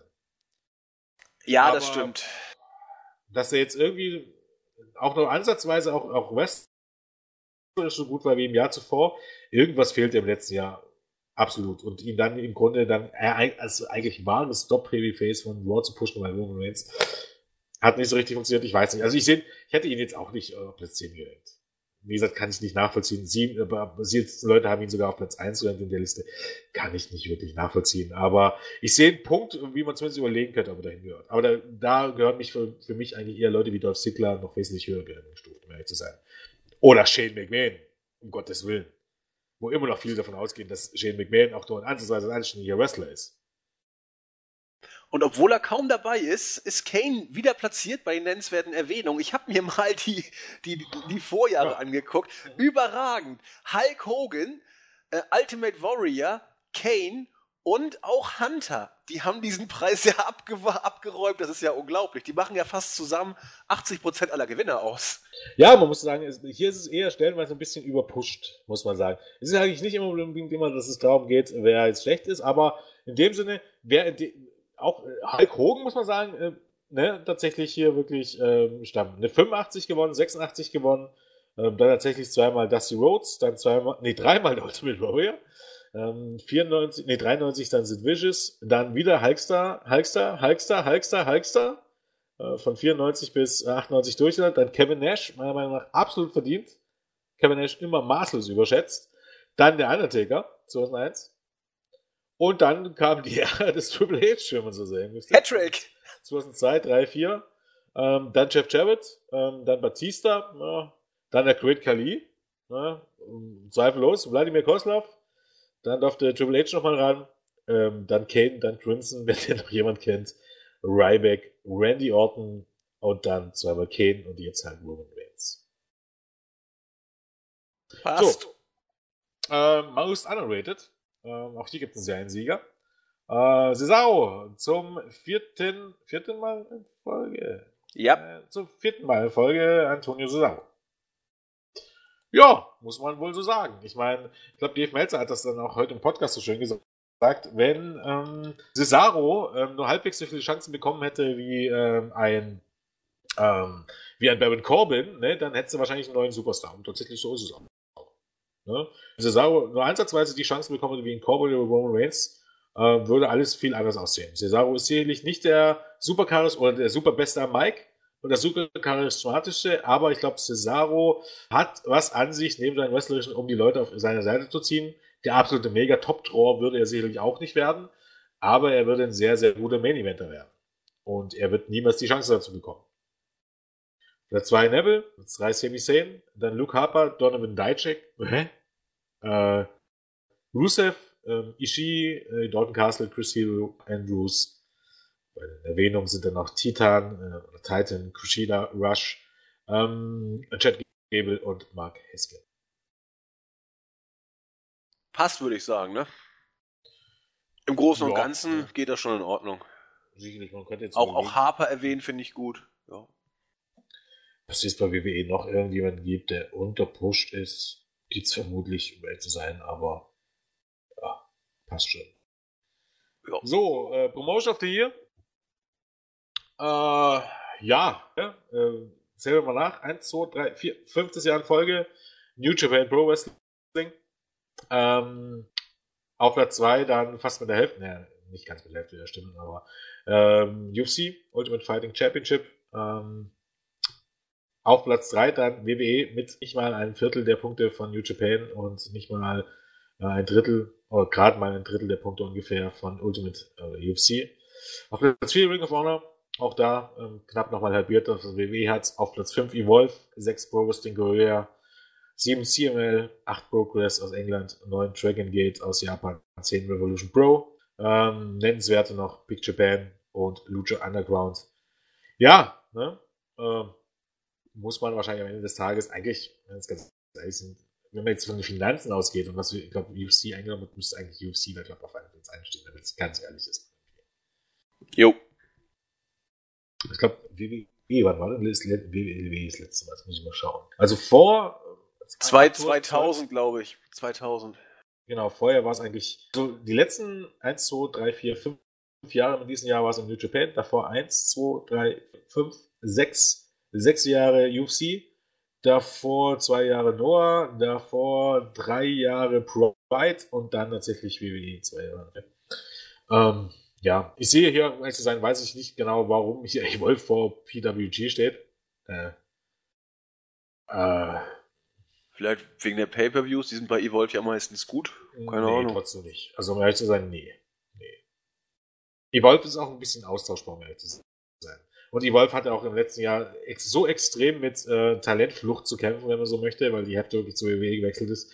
Hm, Finde ich irgendwie nicht. Also ich glaube, PWG, eigentlich wenn es jetzt nur um das Wrestlerische geht, ne, dann musste ganz ehrlich sagen, ist eigentlich New Japan, World Wrestling Japan und PWG sind eigentlich zumindest jetzt äh, unter denen, die jetzt hier genannt sind, äh, eigentlich top. Ne? Und äh, die sehe ich auch deutlich dann nochmal vor E-Wolf. Aber naja, okay. Ich meine, das heißt drum. Äh, beste wöchentliche TV-Show. Äh, auf Platz 1 New Japan Pro Wrestling. Ich denke mal, wird hier die Show auf Essex gemeint sein. Ich weiß nicht, ob die japanische Show gemeint ist, aber ich denke mal. Ähm, die Show auf ASX, glaube oder Access, keine Ahnung, wie man es äh, schimpft, den Sender in den USA. Äh, auf Platz 2 SmackDown Live. Ähm, auf Platz 3 Talking Smack. auf Platz 4 äh, CML, die Freitagsshow, 5 Ring of Honor, 6 NXT, 7 Lucha Underground, 8 Impact, 9 Monday Night War. Gerade so, ne? Ja. Ja, 10 gibt's ja nicht, also das letzte. Hm, ja, ja, durchaus. Ne? Also NXT, muss man sagen, hat die letzten drei Jahre gewonnen. Ähm, ganz, ganz stark abgerutscht. Ich glaube auch Lucha Underground ist ganz stark abgerutscht. Ähm, ja, SmackDown dafür glaubt der Gewinner. Ja. Ne. Ja, SmackDown absolut. Ich mal gucken, ich bin auf NXT nächstes Jahr gespannt, weil ich das Gefühl habe, man fängt sich da langsam wieder so ein bisschen. Aber schauen wir mal. Letztes Jahr war äh, so stark in der Tat nicht. Nö, das ist richtig. So, Match of the Year. Sicherlich der wichtigste, ähm, einer der wichtigsten Awards. Ähm, Tanahashi gegen ähm, Okada von Wrestle Kingdom 11 glaube ich, nicht sonderlich überraschend auf Platz 2. Omega gegen Naito vom ähm, Climax ähm, vom Tag 18. Das müsste das Finale gewesen sein. Es war das Finale. Ja, war das Finale. Auf Platz 3 ähm, Okada gegen Ishii, ebenfalls vom Climax. Ähm, AJ Styles gegen Shinsuke Nagamura, Wrestle Kingdom 11. Nagamura gegen Sami Zayn, NXT Takeover Dallas, höchstwertestes WWE-Match. Dann Ricochet gegen Will Ospreay ähm, vom Best of the Super Juniors von New Japan. Dann äh, Hashtag DIY oder besser gesagt Johnny Vigano und Tommaso Ciampa gegen ähm, ähm, Dash und Wilder, äh, Dash und Dawson, NXT Takeover Toronto. Ähm, War das das erste oder das zweite jetzt das zweite. von denen? Alles klar. Survivor Series Wochenende. Ähm, dann Ricochet, Osprey und Metzadel gegen die Bucks und Cole vom Battle of Los Angeles, Tag 2. Bollinger Jr. gegen Cavanario Barbario von äh, CML, äh, von der Freitagsshow. Und als letztes John Cena gegen AJ Styles vom SummerSlam. Das sind die Top 10. Ähm, ich glaube, erwähnenswerte schenken wir uns jetzt mal. Ja, passt schon, ne? Alles sehr New Japan-lastig, aber nachvollziehbar. Muss man ganz ehrlich sagen, New Japan ist am Ende des Tages, zumindest bei den Matches, die genannt werden, auch nochmal Level über WWE. Da Definitiv. Ist der Stil, der man bei WWE pflegt, einfach nicht dazu geeignet, weil eben man ist durchaus auch auf ein bisschen auf dieses Spot Wrestling mittlerweile aufgestiegen. Ne? Also so heißen äh, Big Moves, äh, Nearfall, Big Moves, Nearfall, Big Moves, Nearfall und man weiß ganz genau, wie die Matches mittlerweile ablaufen. Und ich glaube, dann hast du halt ein Problem, dass du auf ein 5-Sterne-Match nur noch ganz, ganz schwierig kommst, weil eben alle Matches sich dann auch sehr oft ähm, ähneln. Und dann merkt man auch durchaus, dass du hier Matches hast, die vorne landen die sich nicht unbedingt ähneln. Nakamura gegen Sami Zayn hat viel von der Stimmung getragen und war nicht das WWE-Match mit 1000 Nearfalls. Und auch Gargano gegen Ciampa, äh, Gargano und Ciampa gegen äh, Dawson und Wilder war halt mal ein Take-Team-Match, wie es heutzutage auch nicht mehr oft sieht. Ne? Eigentlich nur Cena gegen AJ Styles beim SummerSlam, kannst du sagen. Ein typisches WWE Main Event Match. Ja, stimmt. So, ähm, MMA Match of the Year, äh, Lawler gegen Condit vor McConnell gegen Nate Diaz vom August, also der zweite Fight. Ähm, ja, gehen wir, glaube mal schnell durch. Ähm, hab davon nicht allzu viel gesehen. Ich habe gesehen, habe ich McGregor gegen Nate Diaz eben zwei. Äh, und ich glaube, den ersten habe ich auch nachgeholt. Ansonsten habe ich nicht viel gesehen. Tut mir also leid. Ähm, sagen vielleicht die Jungs von dem E-Post noch dazu. Rookie of the Year, äh, Matt Riddle äh, vor Lee Rush Fred Yehai, Shayna Baszler, Takuya Nomura, äh, Ben Kay, Hashimoto, Rachel Ellering, ähm, Kanemitsu und Dario Bernardo. Ja, auch da im Grunde, ne? Passt. Deutlich. Äh, Best Non-Wrestler, Dario Cueto, wer hätte es gedacht? Lucha Underground. Danny Bryan, Paul Heyman, Maurice Stokely, Heavyweight, Randy Young, William Regal, Lana Gedo, Katrina. Ja, im Grunde äh, nachzuvollziehen. Dario Cueto auch, wenn man es ganz ehrlich ist, äh, in Level über alle anderen. So, ähm, bester Kommentator, Ronaldo, Corey Graves, dann äh, Nokami, Jim Ross, Steve Carrillo, Joe Rogan, Kevin Kelly, Daniel Bryan, Brian Stan und Lenny Leonard. Auch da, glaube ich, wenig überraschend, wobei Corey Graves hier eigentlich auch schon ein bisschen jetzt ist für mich, aber okay. Ähm, ja, ne, lassen wir mal so stehen. Oder? Ich denke auch, ja. Gut, und Worst Television. Unser, äh, Überraschung, Überraschung. Matt Striker, David Otanga vor Matt Striker. Matt Striker wird in den USA nicht ganz so positiv gesehen wie bei uns. Ähm, dann Byron Saxon, Josh Matthews, John Bradshaw, Layfield, Michael Cole, Joey Styles, Vampiro, Jerry Lawler und tatsächlich Mauro Ronaldo. Alles, was in der WWE Rang und Namen hat, ganz weit oben. Ja, zu Recht. Zu Recht. Nicht nur immer, weil die Leute kacke sind, sondern weil die halt auch Anweisungen haben, die, äh, haben wir schon geredet, mit nur Coppola, etc. pp. So, dann die letzten Award, den wir durchnehmen, die B-Awards lassen wir mal äh, beiseite. Beste Wrestling-Show, beste große Wrestling-Show, Wrestle Kingdom von New Japan, PWG's Battle of Los Angeles, ähm, der zweite Tag, NXT Ticker Dallas, uh, New Japan's King of Pro Wrestling, UFC 205 aus dem Man das Debüt im Madison Square Garden, ähm, Cruiserweight Classic Finale, äh, UFC 202, UFC 199, ähm, äh, World Wrestling Networks, Mercury Rising und New Japan's Dominion. Ja, sollte ja. für sich sprechen, ne? Genau. Wo kommt denn eigentlich der erste WWE? Gibt's gar nicht. Alter, glaubst du das? Außer NXT Takeover? Kein einziger. Auch so sieht's aus. Auch nicht erwähnenswert. Nee, nur die Takeovers sind erwähnenswert. und das war's. Ich glaube, ich glaub, eins müssen wir noch machen. Äh, Worst Major Wrestling Show, schlechteste Großveranstaltung. Ja, das ist ja auch selbsterklärend. ja, nee, eigentlich nicht. Aber das ist schon Erwartungshaltung, größte Show des Jahres was einem geboten wird. Ich meine, so schlecht war Wrestling ja nicht, aber da ist halt viel Schein als Sein. Ansonsten äh, Bound for Glory, äh, Bellator, Crazy gegen Shamrock, AA Triple Mania auch immer ein Garant.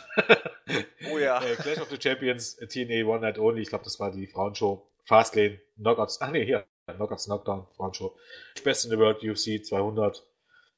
Ja, und ich glaube, dann sind wir eigentlich auch durch. Ähm, abscheulichste Promo-Taktik auf Platz 1, ähm, Kimbo versus Stardust, äh, Final Fight bei Bellator.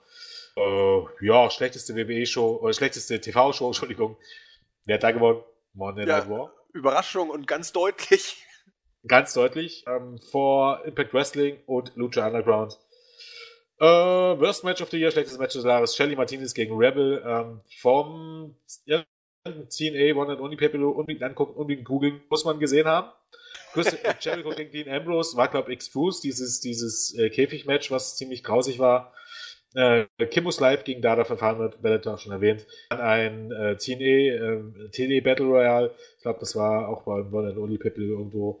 Äh, Undertaker gegen Shane McMahon, WrestleMania. Äh, Triple H gegen Roman Reigns, WrestleMania, Platz 5 und 6. Oh, die schlechteste Fehde des Jahres. Äh, Brian Alvarez Darren. kann sich entspannen. Titus hat's geschafft gegen Darren Titus Young. Gegen Darren Young, ja. Erdrutschsieg. Roman Reigns gegen Triple H finde ich auch ein bisschen übertrieben, ehrlich zu sein. Judy gegen Anderson Gillis gehe ich mit. Undertaker gegen Shane McMahon, interessanterweise. Ziggler Corbin, Rusev, Noah gegen Suzuki Gun, äh, Styles Aylesworth, Chris Jericho, Dean Ambrose. Ja, Worst Promotion of the Year. Auf Platz 1 TNA, auf Platz 2 AAA, auf Platz 3 WWE. Allerdings sind schon weit abgeschlagen. 4 Ring of Honor, 5 Noah, 6 Bellator, 7 Lucha Underground, 8 World Culture Pro Wrestling. Best Booker, äh, wieder mal, äh, heißt, letztes Jahr war es interessanterweise Paul Lewis, also Triple H und Ryan Ward von NXT. Vorher aber vier Jahre in Folge Ghetto und Shadow von New Japan. Dieses Jahr wieder Ghetto von New Japan. Vor Joe Silver von UFC. Ward, NXT, beziehungsweise jetzt mittlerweile SmackDown. Paul Lewis, also Hunter, NXT, Cruiserweight Classic. Vince McMahon, klar, Hunter Johnson, Honor, ähm, Smallman, Progress, Zabolski, Evolve, äh, Quitland, RevPro und Sean Shelby, äh, auch UFC. Und ja, ich glaube, damit lassen wir das Gimmick des Jahres mit Hardy äh, von den Los genau. Nables. Das war wohl noch wichtig. Ähm, auch das, genau, muss man auch sagen, im Grunde identisch, ich glaube, fast zu uns, oder? Warte mal. Äh, 100 Pro. Ähm, Gimmick des Jahres, Matt Hardy, Los Ingobernables, okay, Kenny Omega hatten wir dann, äh, Pentagon Jr., Marty Skal, aber auch alle relativ weit oben dabei, wenn man jetzt ehrlich ne? Ähm, ja, und auch äh, genauso deutlich, ne? Broken Matt Hardy 483, dann äh, auf Platz 2 mit 226 Losk in der Nables. Also das ist schon. Und dann kommen erst ja. Jericho und Owens mit weitem Abstand mit 32. Also das sind schon klare Worte hier in diesem Bereich. Ja, ja genau. Und noch Skull, Dalton Castle, Young Bucks, Root und Panic Jr. Worst Gimmick, Bone Soldier, The Cabinet, Make Darren Young Great Again, Shining Star, League of Nations, schon unvergessen League of Nations natürlich, Hunter Club, was ist dann? Keine Ahnung, Drifter, was ist das? Der Drifter, Elias Sampson, auch absolut verdient, James Ellsworth, Ocho Wally und Andrade Cien Almas. Und tatsächlich erwähnenswert auch mit Hardy. Nur 13 Stimmen, aber ne, immerhin. Aber erwähnenswert. Ja. Vor New Day. Vor New Day, ja. Ich glaube, damit sind wir dann auch durch. Ich denke auch, wir haben es. Ganz Awards gibt's, wie gesagt, äh, auch mit allen Siegern von damals.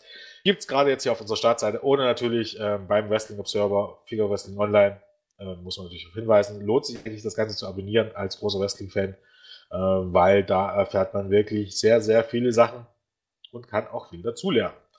Und unsere, äh, ja, gibt's glaube auch noch auf der Startseite noch verlinkt, unsere Victor Awards, könnt ihr auch mal reinschauen. Äh, jo, damit sind wir, glaube ich, durch. Ich denke auch. Lange genug hat es ja auch gedauert. Ne? Also ein, dreiviertel Stunden haben wir es dann, glaube ich, auch ich dann durchgezogen. zwei Stunden und ich glaube, so Ja, wir sind ungefähr dabei. Kommt, kommt gut hin. Wir haben zwar unsere Zeitfenster ein bisschen anders gemacht, aber passt auch ungefähr, die Zeitfenster, die wir uns vorgenommen haben. Lief also eigentlich so, wie wir es wollten.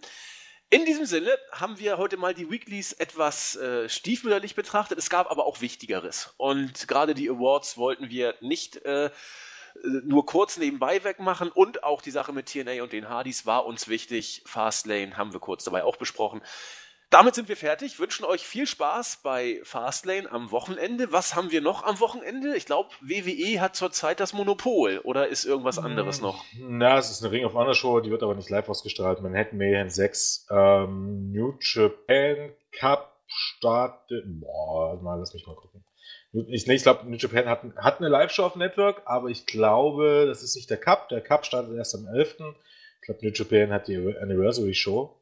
Genau, die ist am 6. und 7.3. Ähm, wobei das ja auch eher nächste Woche ist dann schon. Ja, nö, dann ist nicht allzu viel. Chikara ist Staffelfinale, aber das gibt es auch nicht live zu sehen. Von daher ist, glaube ich, nicht so viel. Ähm, UFC weiß ich jetzt nicht genau, die haben sicherlich eine Show, aber WWE, ich glaube. Äh, ja, für diese Woche am wichtigsten oder am größten und die nächste Woche ist es dann noch ein bisschen, ähm, geht's dann mit Ring of Honor weiter. Ich glaube, da reden wir dann nächste Woche drüber. In diesem Sinne. Wir wünschen euch viel Spaß, freuen uns aufs nächste Mal. Macht es gut. Bis denn. Tschüss. Tschüss.